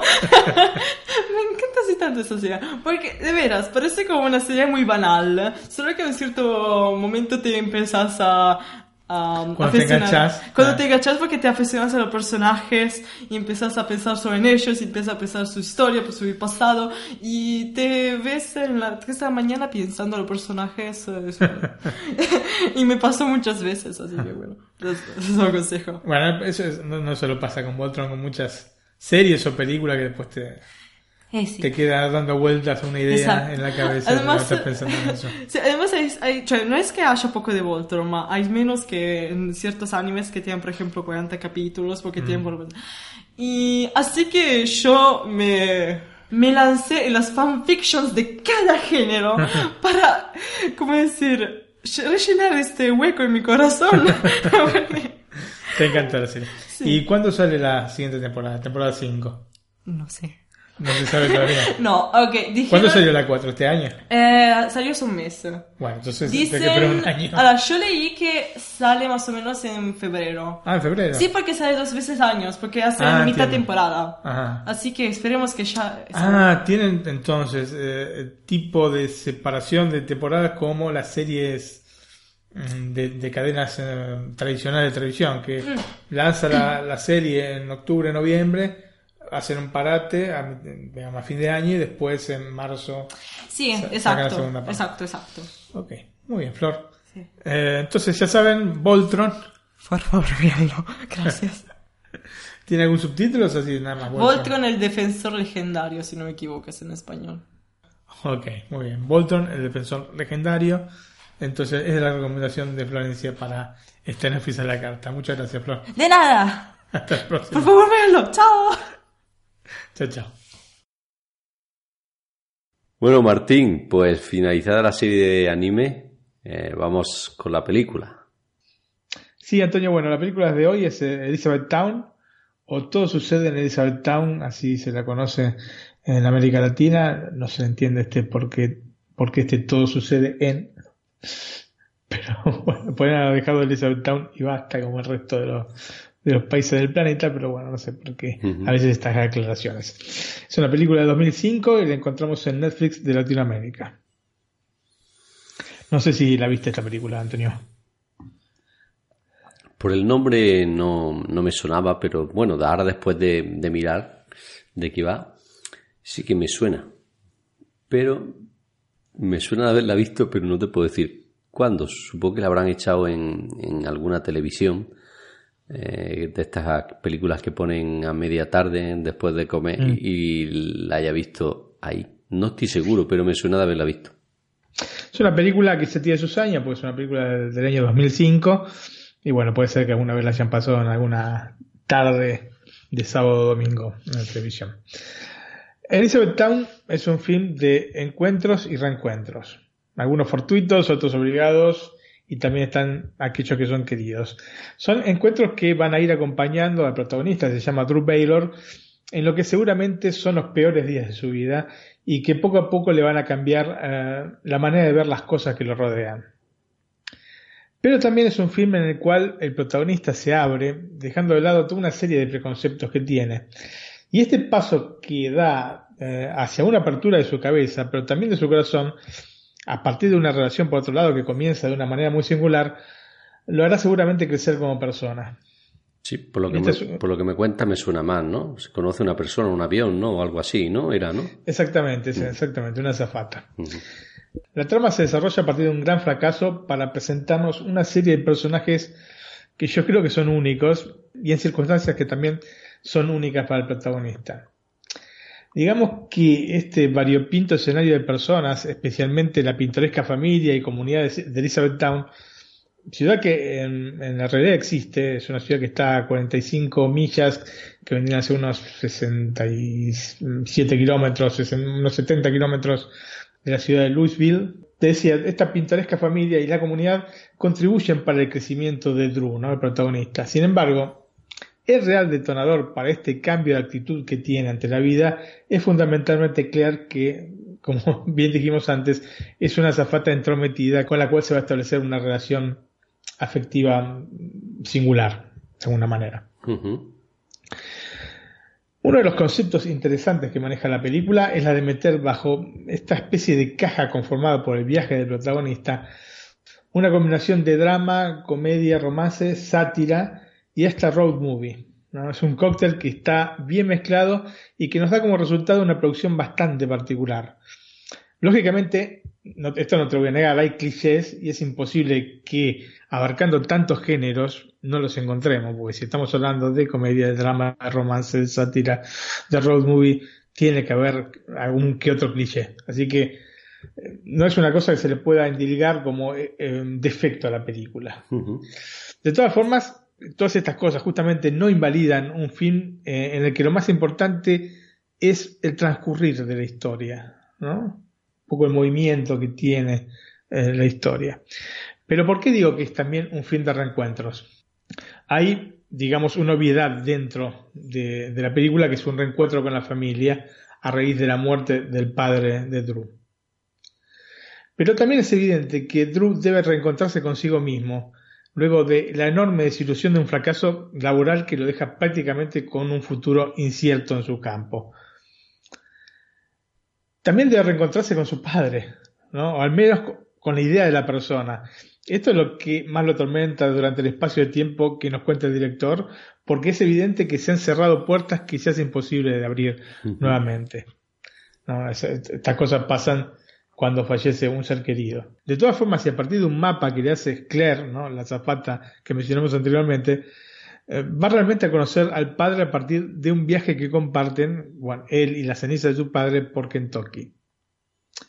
Es evidente, Antonio, que muchos de nosotros sentimos que no conocemos de todos nuestros padres. Esto es una cosa que nos pasa a muchos, muchos hijos. El problema es que, en general, y como ocurre en la película con este viaje entre Drew y Mitch, Mitch es el padre, que siempre se va posponiendo, nos quedamos sin tiempo y en muchos casos se transforma en una deuda que en cierta manera queda clavada sin que podamos ya resolverla. El lado positivo que nos muestra la película es que siempre estamos a tiempo para conocer más profundamente a nuestros seres queridos, aunque ya no estén. ¿no? Ese, digamos, ese toque de, de optimismo que da de alguna manera el film. Eh, hace tiempo hablamos de, Big Fish, hace algunos pocos Netflix a la carta atrás. Es una película que trataba justamente la difícil relación entre un padre y su hijo. En Elizabeth Town vamos a encontrarnos con otra perspectiva, en la cual uno de los componentes ya no está, pero es el centro de la atención, es el centro de la película. Y cito Big Fish porque, como en el caso del film de Tim Burton, Cameron Crowe, que es el, director guionista de Elizabeth Town, también realizó la película con la mente puesta en su padre. Y esta cuestión autobiográfica es bastante evidente visto que su padre murió de, manera inesperada mientras visitaba a su familia en Kentucky, como le sucede al padre de Drew. Eh, si bien esto eh, no era un hecho reciente, porque no es que había pasado hacía poco tiempo, de hecho el padre murió en el año 1989, el padre de Cameron Crowe, Elizabeth Town la hizo pensando en, el tipo de películas que le gustaban al padre, por lo menos, ¿no? Con esta mezcla de humor simple y emociones genuinas. Pero este tipo de mezcla no es una novedad dentro de las producciones de Crowe, em, que escribió y dirigió, por ejemplo, Jerry Maguire, que tiene estas dos características pero clavadas, ¿no? Y, em, y otras películas también que trabajan mucho con este tipo de, de, material. Una es este, por la cual justamente Cameron Crowe ganó renombre y un Oscar, eh, que es la película Casi Famosos, que también tiene muchos tintes autobiográficos. Y en Casi Famosos, no sé si viste Casi Famosos, es una película bastante, bastante conocida. Bueno, sí, Martín, la conozco, pero no... La viste hace, mucho. Hace, tiempo que la vi, no tengo yo muchos recuerdos. Es una película que tiene 17 años, así que puede ser que hayas visto quizás en, un en los primeros años de, de, vida, digamos, entre comillas, de la película, capaz que la viste en 2001, 2002. Sí, por ahí La recordarías más si lo hubieses ido a ver al cine, pero este, seguramente la viste en esos años y se te pasó. Yo creo que incluso en, en, VHS. ¿Ah, sí? pues, ah, pero en la época ya había DVD, ¿eh? Sí, por esa época sí, salió en 97, 98, 97, ¿no? 97, sí. Eh, bueno, en esta Casi Famosos justamente relata sus primeros años como escritor en la revista Rolling Stone. Fue, eh, Cameron Crowe era escritor de la revista Rolling Stone y hace un retrato muy cercano y afectivo sobre su madre Alice, ¿no?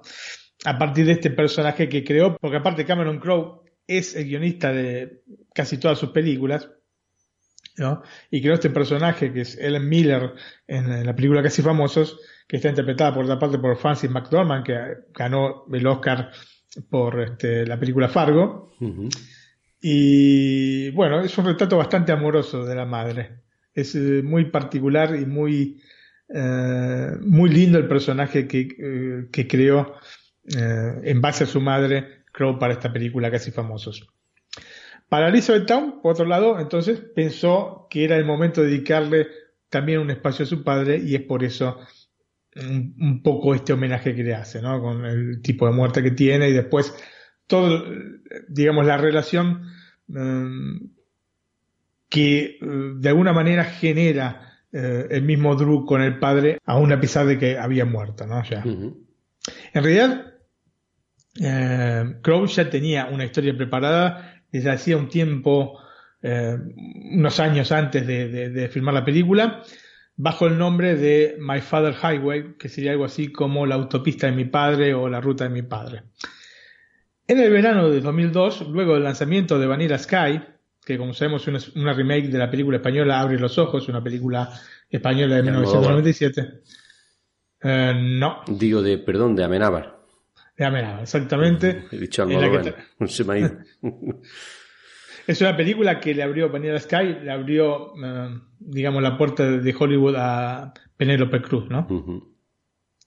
Bueno, la cuestión que Crow, luego de, de, filmar la película, em, acompañó a la esposa. La esposa es una música de una banda de rock, creo que guitarrista, la banda de Rock Heart, y la acompañó a una gira que, que estaban haciendo.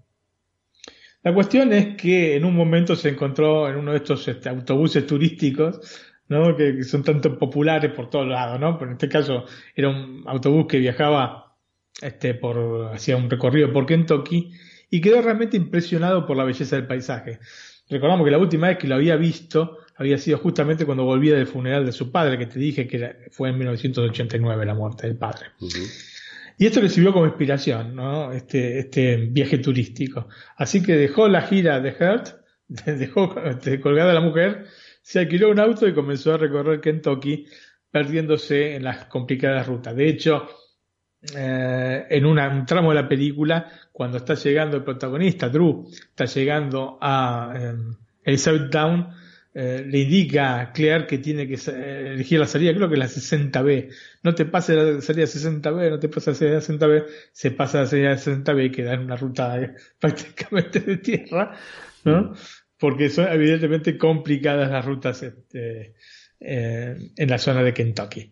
Mm, la cuestión es que a partir de este viaje que realizó por, justamente estas rutas de, este estado americano que está eh, en el centro geográfico, digamos, mm, tomando los Estados Unidos de manera eh, vertical en el centro para el lado del estado de Nueva York, y escribió la historia del guion que derivó en la película, ¿no? a partir de toda esta experiencia que tuvo con este viaje. La idea de una película que no se desarrolla en ciudades centrales como Nueva York, Chicago o Los Ángeles fue importante para el director, como así también el hecho de rodar in situ para adentrarse más en la atmósfera de la película. Cuando Crow vio en el mapa Elizabeth Town, enseguida se enamoró del nombre, ¿no? Con un nombre así, o sea, el barrio o la, ciudad de Elizabeth. Em, la película busca mostrar algunos aspectos de la cultura sociedad norteamericana que no se ven constantemente en películas, especialmente por este hecho de que la mayor parte de los films, especialmente estos de género romántico, están ubicados en grandes ciudades o centros urbanos cercanos a estas, ¿no? Generalmente, como dije, Nueva York, Chicago, Los Me Ángeles. Viene ahora una, una, de ese tipo que es otoño en Nueva York, ¿no? Bueno, y, y, tantas otras, tantas otras. La verdad que son los centros para películas románticas, comedia romántica, son eh, Chicago, Nueva York, bueno, Los Ángeles un poco menos, pero Chicago, Nueva York, Boston, eh, toda la costa oeste norteamericana están pero llena de películas eh, románticas, ¿no? ¿Viste la que te comenté, por supuesto?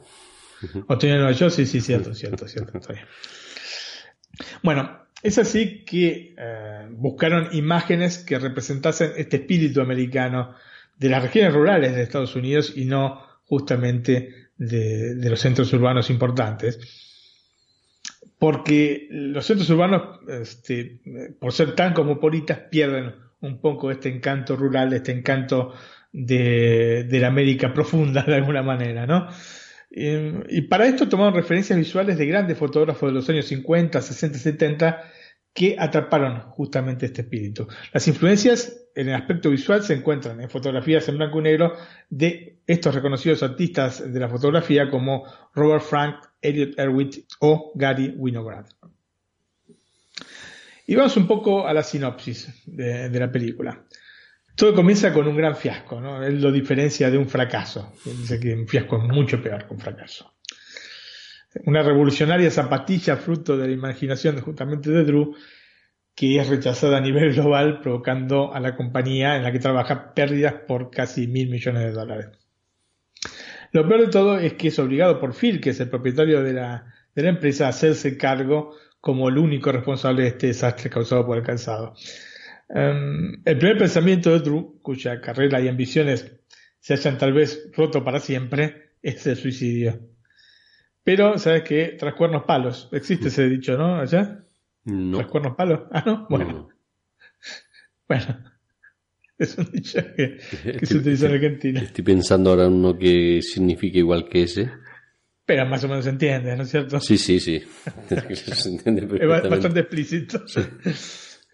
Y la cuestión es que en el momento en el que está por quitarse la vida mediante un ingenioso ardid, realmente una cosa que nunca había visto antes, comienza a sonar insistentemente su teléfono. Finalmente lo atiende y del otro lado estará su hermana para darle la triste noticia de que el padre había muerto, justamente durante una visita a su ciudad natal, Elizabethtown, en, en Kentucky. Entonces Drew va a dirigirse a la ciudad para los arreglos y el traslado de Mitch. Eh, prácticamente la, la madre y la hermana lo envían a él como representante de la familia para este, los arreglos para traer de vuelta eh, las cenizas de, de Mitch a, Oregon. Pero este viaje le va a cambiar absolutamente la vida. Y vamos a pasar un poco a los protagonistas de la película.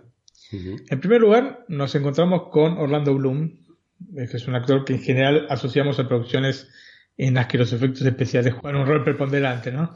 claro que sí. Señor de los Anillos, ¿no? Claro, aquí Piratas del Caribe, ¿no? Efectivamente, aquí sin la parafernalia de estas grandes producciones hollywoodenses, nos presenta un Drew creíble, con una honestidad interpretativa que creo que es superior a la de las importantes producciones por las que ganó fama y las que citaste, ¿no? Estas sagas de, Tolkien, eso de los anillos también trabajó en el Hobbit, ¿no? En la, saga de películas de Hobbit y en la de los Piratas del Caribe. Si bien no puedo decir que Bloom es uno de esos actores con una larga cantidad de registros interpretativos, tiene dos o tres, eh, aquí los explota de manera convincente. Y no era fácil porque se parte de un personaje vapuleado y poco propenso a expresar sus emociones, que finalmente muestra en momentos en los que no interactúa con, otro protagonista, por lo que eh, representa una dificultad mayor todavía para el actor, porque una cosa es cuando interactúas con otro actor, entonces, eh, digamos, la, la, fusión y la, mm, digamos, interacción, justamente lo que te estoy diciendo, con la, con otra persona te permite desarrollar sentimientos y expresarte de, mejor manera. En este caso, los momentos en los que más se expresa el personaje, que son los momentos de este viaje que hace con el padre, con la ceniza del padre, los hace solo. Entonces, eh, yo me parece que lo hizo muy bien, porque justamente es una dificultad extra para un actor este tipo de cosas. Em, después tenemos a Claire Colburn, el personaje de Claire Colburn, que es este ángel optimista con el que se encuentra Drew, esta zafata, ¿no? Y es seguramente eh, el alma que mueve la película. No solo por el personaje en sí, sino fundamentalmente por la interpretación absolutamente adorable al estilo de película de Hollywood de los años 50-60 de comedias románticas que realiza Kirsten Dunst. ¿no? Me encantó eh, cómo desarrolló su personaje. Es justamente un personaje que no está exento de contradicciones, que a pesar de la alegría y fuerza que transmite tiene un dejo de tristeza provocada por su evidente soledad, pero que en el fondo es una gran optimista. Esto le da al personaje este sabor agridulce que tiene toda la película en sí, así que es una especie de símbolo de la película, la misma este, Claire Colburn. Desde el punto de vista interpretativo, es de lo mejor que le vi a Kirsten Dunst, que tiene una carrera con altibajos, a pesar de contar con grandes dotes actorales para mí. Eh, digamos que un poco como a Bloom se le encasilló por papeles en grandes producciones. En el caso de ella, eh, por la trilogía de Spider-Man, donde la primera, o la, primera, la primera que, recordamos, eh, bueno, sí, de cine creo que la primera, donde interpreta a Mary Jane Watson, ¿no? la, novia de Peter Parker. Em, yo creo que tiene bastante potencial para ser aprovechado y que todavía no lo explotó del todo. Hay otra película que también me gusta mucho de ella, se llama Melancolía, que tendría que ver si está en alguna de las plataformas, porque es una película que me encantó cuando la vi.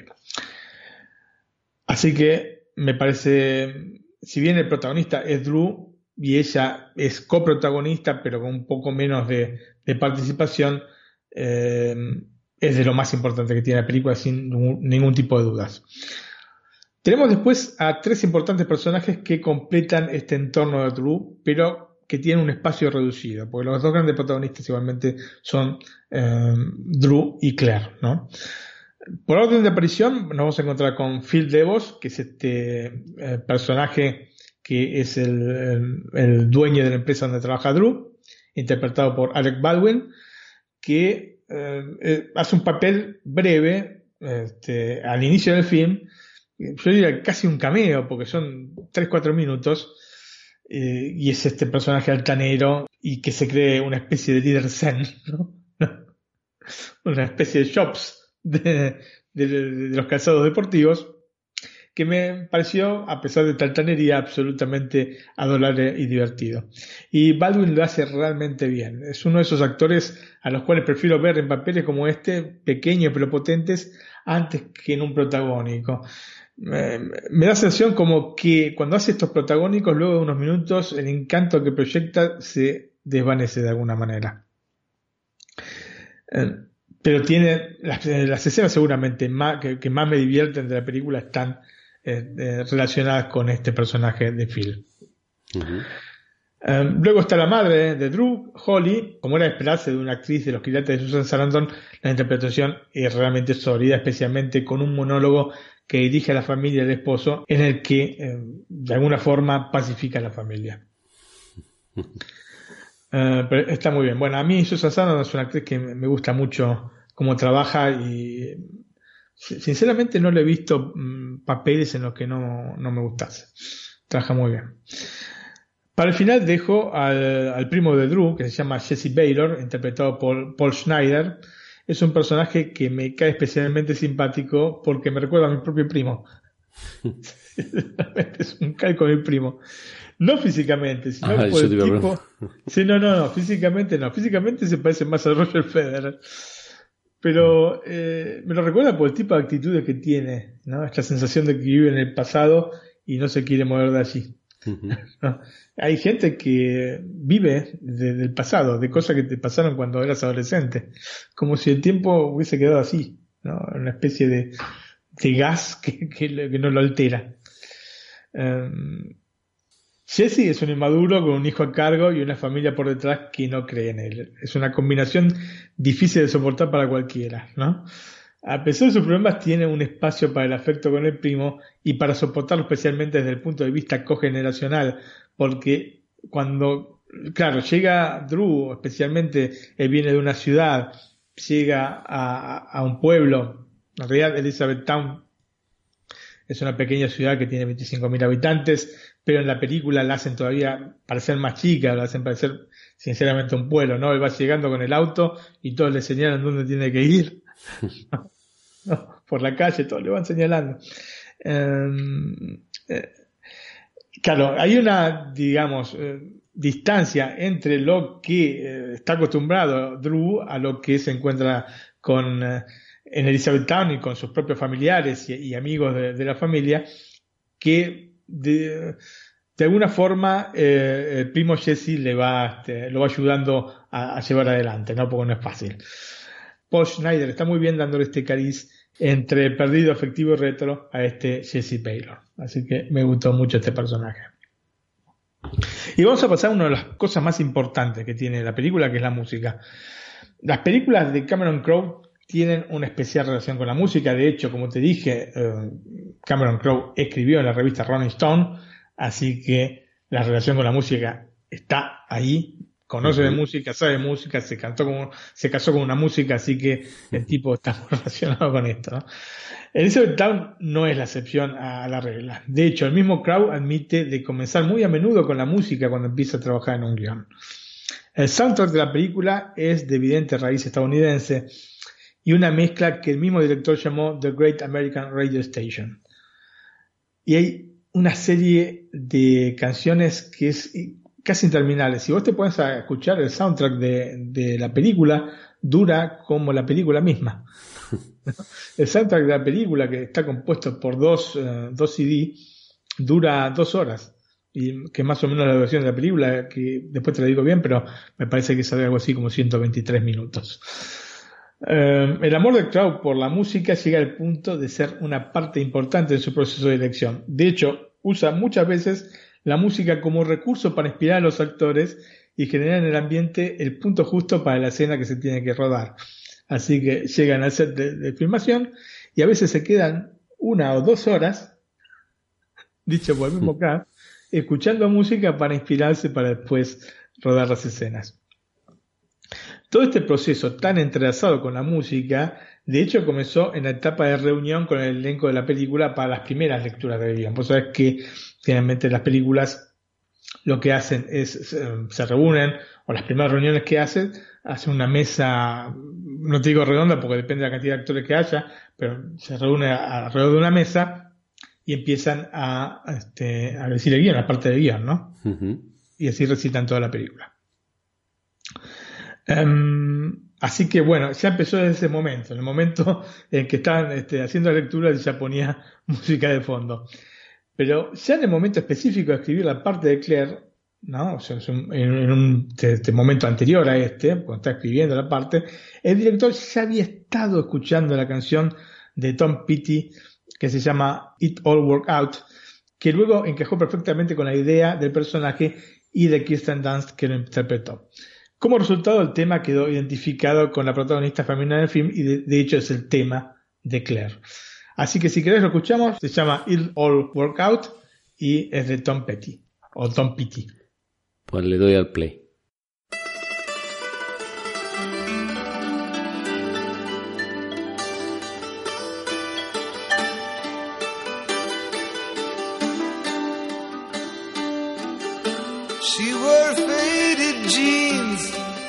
Soft black leather. She had eyes so blue they looked like weather.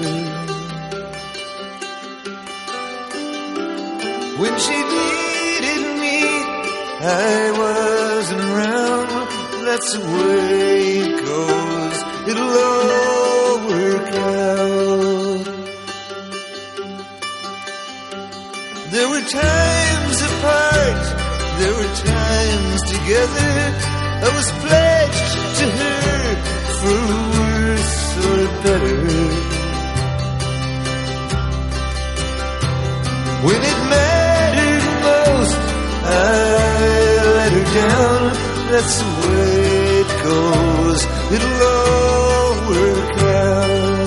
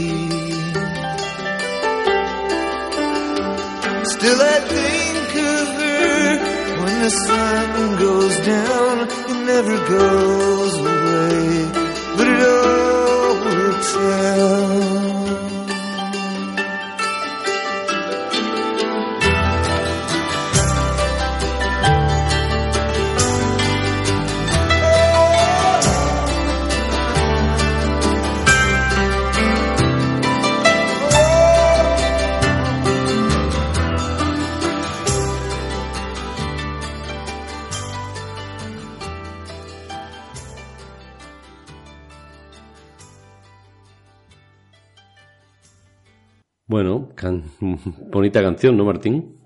Exactamente, sí, sí, sí, sí. Ya habiendo visto varias veces la película, cada una la identifica con el personaje de Claro. Es curioso que una de las canciones que tal vez es más significativa dentro de la película haya sido compuesta por un británico. Te dije que la película tiene esta música bien este, estadounidense, ¿no? La canción en cuestión es My Father's Gun de Elton John y suena en dos importantísimos momentos del film que están siempre vinculados a la relación entre Drew y su padre. El álbum del cual toma la canción se llama Tumbleweed Connection, es un álbum del año 1970 y es una versión particular de Elton John sobre los Estados Unidos y sus raíces. Es un disco con predominancia de música country en definitiva, um, que es considerado uno de los mejores trabajos de británico. Y si quieres escuchamos este tema que se llama My Father's Gun, que es un tema fantástico, es un tema un poco largo, pero vamos a escuchar entero porque me parece realmente alucinante. Bueno, pues le doy de nuevo al play.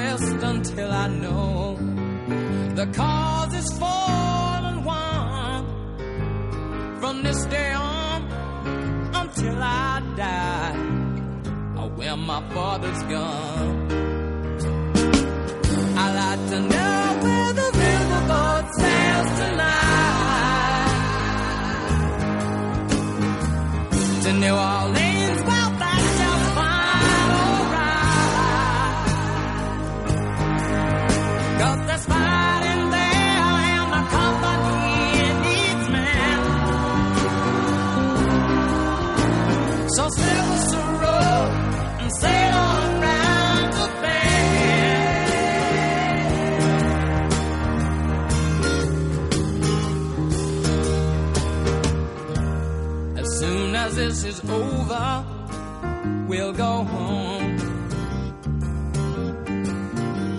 To plant the seeds of justice in our bones.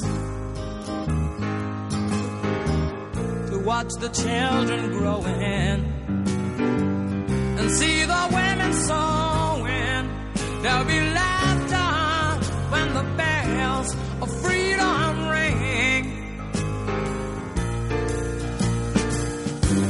That's.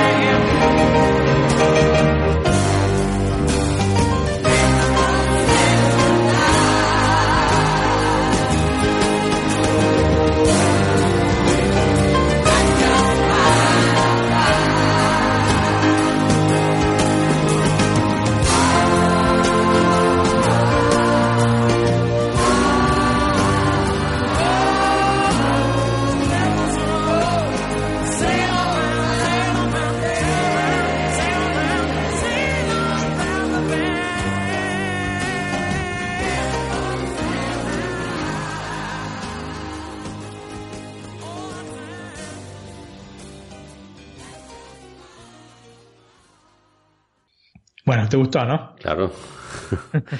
Canciones conocidas, ¿no? Sí, sí, sí, efectivamente. Aparte, eh, después la relacionás con los momentos que está viviendo el protagonista y le da una, un extra de emoción. Um, la película tiene, en mi opinión, dos momentos muy interesantes.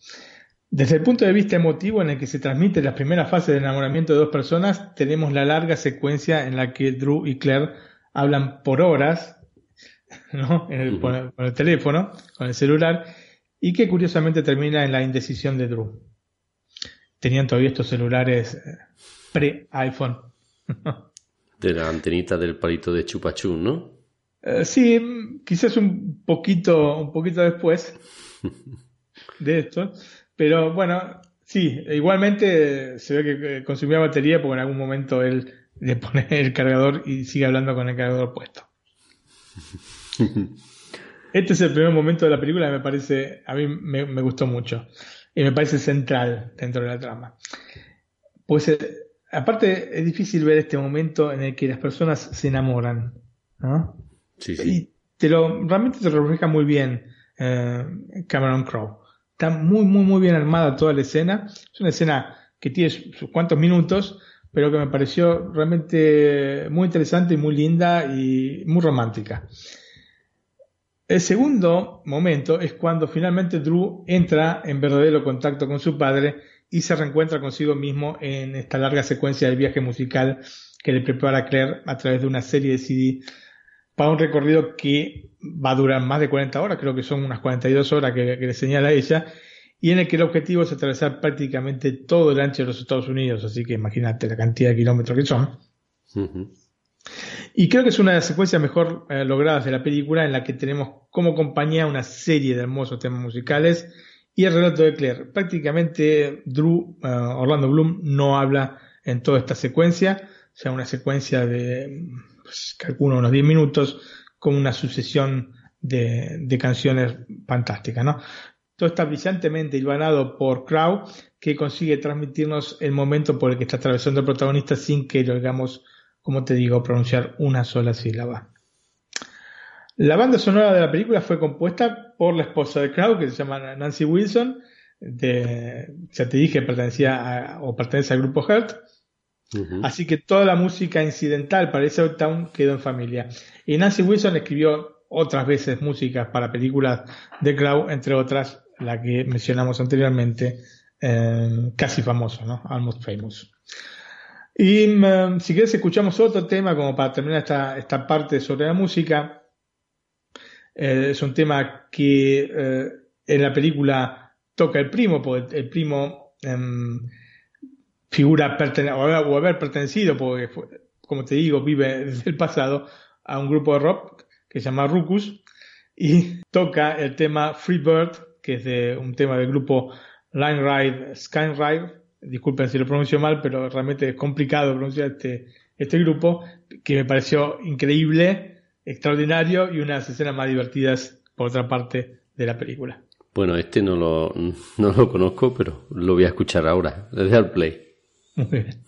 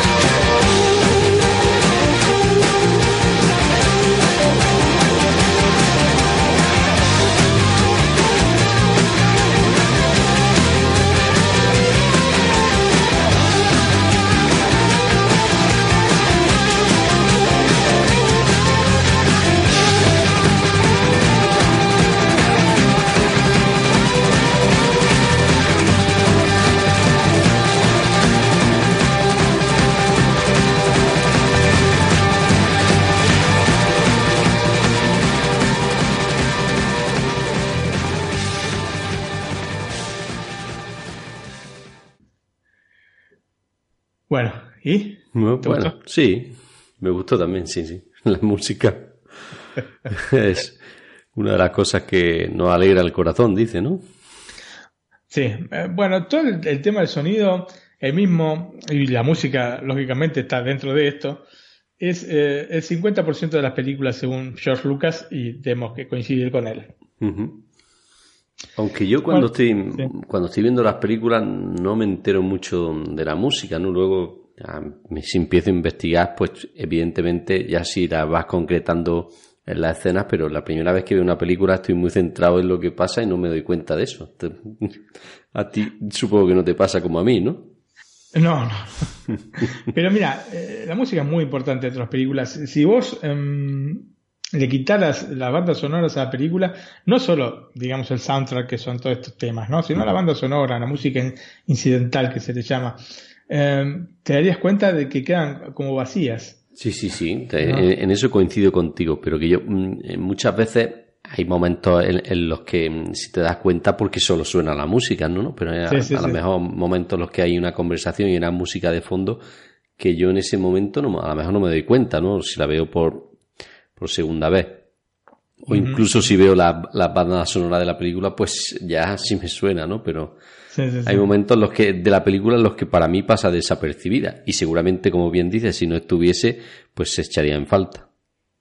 Sí, lo lindo es después encontrar las relaciones que tiene la música cuando, digamos, no es música incidental, porque la música incidental es música compuesta para la película y tiene, mm, de alguna manera, eh, busca rellenar el momento. Eh, el tema es cuando ponen determinadas este, canciones que remiten a algo que está buscando el director y eso me parece fantástico. Vamos un poco a las consideraciones finales sobre esta Elizabeth Town. Eh, pensar que aún en el peor momento de tu vida te puede suceder algo tan positivo que cambie tu perspectiva del mundo es un mensaje que tal vez peque de excesivo optimismo, pero que para mí es absolutamente posible. Ese creo que es el mensaje que más llega de Elizabeth Town. Es una película que, como bien dice su director, inicia con un final y finaliza con un inicio. De por medio, la historia de cómo no hay que bajar los brazos porque, en última instancia, la vida es maravillosa y nos da nuevas oportunidades. He leído algunas evaluaciones de la película y no dejan de sorprenderme algunos juicios, al menos numéricos, extremadamente negativos. O sea que yo no, especialmente si tengo que hablar en Netflix a la carta, no me gusta leer mucho las críticas. Quiero hacerme la idea yo mismo de una película, sea para bien o para mal. Y sinceramente me sorprendió que eh, en algunos sitios de estos tipos, Internet Movie Database o en este, Rotten Tomatoes o en otros, le han dado juicios para mí demasiado categóricamente negativos a la película, una película que tiene muchas, muchas este, cosas este, buenas. Tendrá, como te digo, por este motivo de que eh, ha metido en toda esta caja eh, que mencioné antes, esta caja de este viaje que tiene Drew, ha metido este, una serie de, de, de, géneros como drama, la comedia, como te dije antes, ¿no? Una road movie, eh, y que toca o tiene algunos clichés o que se ven algunos clichés, me parece que se, se han ensañado demasiado con la película injustamente. Otro motivo puede ser por, por Orlando Bloom, que sé que no es de los actores eh, más queridos por la gente. Tampoco entiendo por qué, a mí me cae bastante simpático. A mí también. Pero bueno, eh, ¿qué te puedo decir? Eh, la película para mí es muy buena. No es la típica comedia romántica. Está bastante alejada de este estereotipo de película. Pero no deja de tener toques de humor que aligeran la trama y nos acercan a los personajes. Seguramente no es un film perfecto, pero yo creo que perfiles perfectos hay pocos. Hay poquísimos. Sí, pero como Realmente. bien dice, la conjunción hace que sea buena, ¿no? Sí, sí, yo personalmente te digo, mm, a mí me gustó mucho la película, por eso es que la recomiendo. Además, ya, solo por el soundtrack merece al menos una visión. Pero yo te puedo asegurar que el que la vea va a encontrar más que esto en esta película de Cameron Crowe. Pues yo, mm, como tengo este domingo de, de descanso, creo que me la voy a poner y, y la voy a recordar porque ya hace... de- por el nombre no la conocía, no me sonaba, pero luego ya cuando me empezó a contar y he visto un poco, pues sí que la había visto. Es una película que vi varias veces porque, sinceramente, bueno, partiendo de la música que, que me encanta, eh, la estructura me, me gustó bastante. Eh, fuera del clásico género de comedia romántica. Bueno, vamos entonces a los datos técnicos de la película. Tiene una duración de, como te dije antes, 123 minutos y está presentada en formato 1.85.1, así que en la pantalla tendremos ligerísimas barras negras eh, arriba y abajo en la pantalla. Sonido Dolby Digital 5.1. Fue estrenada el 14 de octubre del 2005 en los Estados Unidos y en noviembre del mismo año en España y América Latina, así que tardó poco en, pasar de los Estados Unidos al resto del mundo. La película tuvo un presupuesto de 45 millones de dólares y recaudó un poco más de 52 millones a nivel global, unos 25 millones en los Estados Unidos, o 25 y medio y 26 y medio eh, en el resto del mundo. Así que bueno, eh, pudieron por lo menos este, recuperar la inversión. No, si- no se hizo supermillonario, pero bueno, tampoco le costó No dinero, perdieron. ¿no? Aparte, después te de contar, porque estas son, digamos, las eh, la recaudación solamente en el cine, no se cuentan eh, la venta de DVD, Blu-ray, etcétera, Ujú. de derecho para televisión. Bueno, y Así que bueno, es una película como para ver, en serio. Pues yo ya te he dicho que la, la tengo anotada para el, el próximo domingo. A ver si tengo un huequecillo y la veo. Y creo que no podía faltar para el cierre de la semana la música algo relacionado con la película, ¿no? Sí, sí, sí. Antes, eh, si querés, nos les agradecemos a los oyentes. Bueno, sí, sí, siempre a mí sabes que se me, se me pasa por alto, pero evidentemente son los más importantes, ¿no? Nuestros oyentes, ¿no? Como para olvidarlo. Nosotros estamos muy agradecidos a quienes semana tras semana nos dejan mm, su like en, en, en Hay gente que se repite constantemente y estamos realmente eh, muy emocionados de que, de que nos sigan de esta manera. Muy contentos, contentísimos, la verdad. Así que bueno, eh, van a haber nombres que escuchan seguido, pero bueno, nosotros siempre les queremos agradecer por, por este apoyo. A Román Barrero, Miguel Suárez, Manu, Celestino Navarro Paya, Dave Mac, Samu Andrés, Neko Sensei, César Cavazos, J. Regidor, eh, y también, bueno, al señor Suki que nos deja sus constantes eh, retweets en Twitter, no solo, como dije antes, eh, en otra ocasión de, del programa, sino también de los artículos de, del blog. Bueno, pues también tenemos un sorteo, ¿no? Que, por ejemplo, si no han visto esta película y no tienen opción de verla en otro sitio, pues eh, a través del sorteo que tenemos en nuestra página web, pues la pueden escoger en iTunes, ¿no, Martín? Absolutamente, absolutamente, sí, sí, Antonio. Y el que quiera participar en el sorteo, pues, ¿qué tiene que hacer, Martín? Lo que tiene que hacer es ir al, al blog de Netflix a la carta, buscar, eh, la poner eh, en el buscador la palabra sorteo y le va a aparecer el, el- el artículo con las bases para participar en este, en este sorteo. Es, eh, como bien ha dicho, netflixalacarta.com. Exactamente. Eh, nuestro el correo electrónico lo hemos dicho. En nuestro correo electrónico es nac, N-A-C, arroba iosmac.es. Pues nada, Martín, ahora sí que toca el cierre de este nuevo podcast eh, Así de es. Netflix a la carta, que no sé si lo dije al inicio, es el capítulo 11, ¿no? Dos, sí, dos por once, exactamente. Eso es de la segunda temporada. Así que hasta el capítulo mm, 12, a los oyentes, si no nos leemos por el por el canal de Telegram, que también lo tenemos, ¿no, Martín? Exactamente. Si no tenemos algún contacto por allí, nos estaremos, nos estarán escuchando dentro de una semana.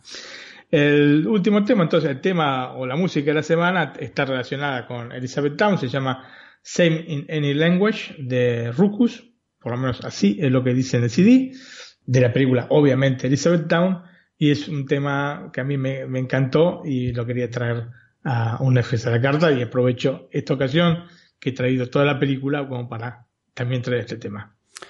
Pues nada, amigos, hasta el próximo programa. Eh, un abrazo y gracias por estar ahí otra semana más. Chao, gracias y hasta la próxima. Chao.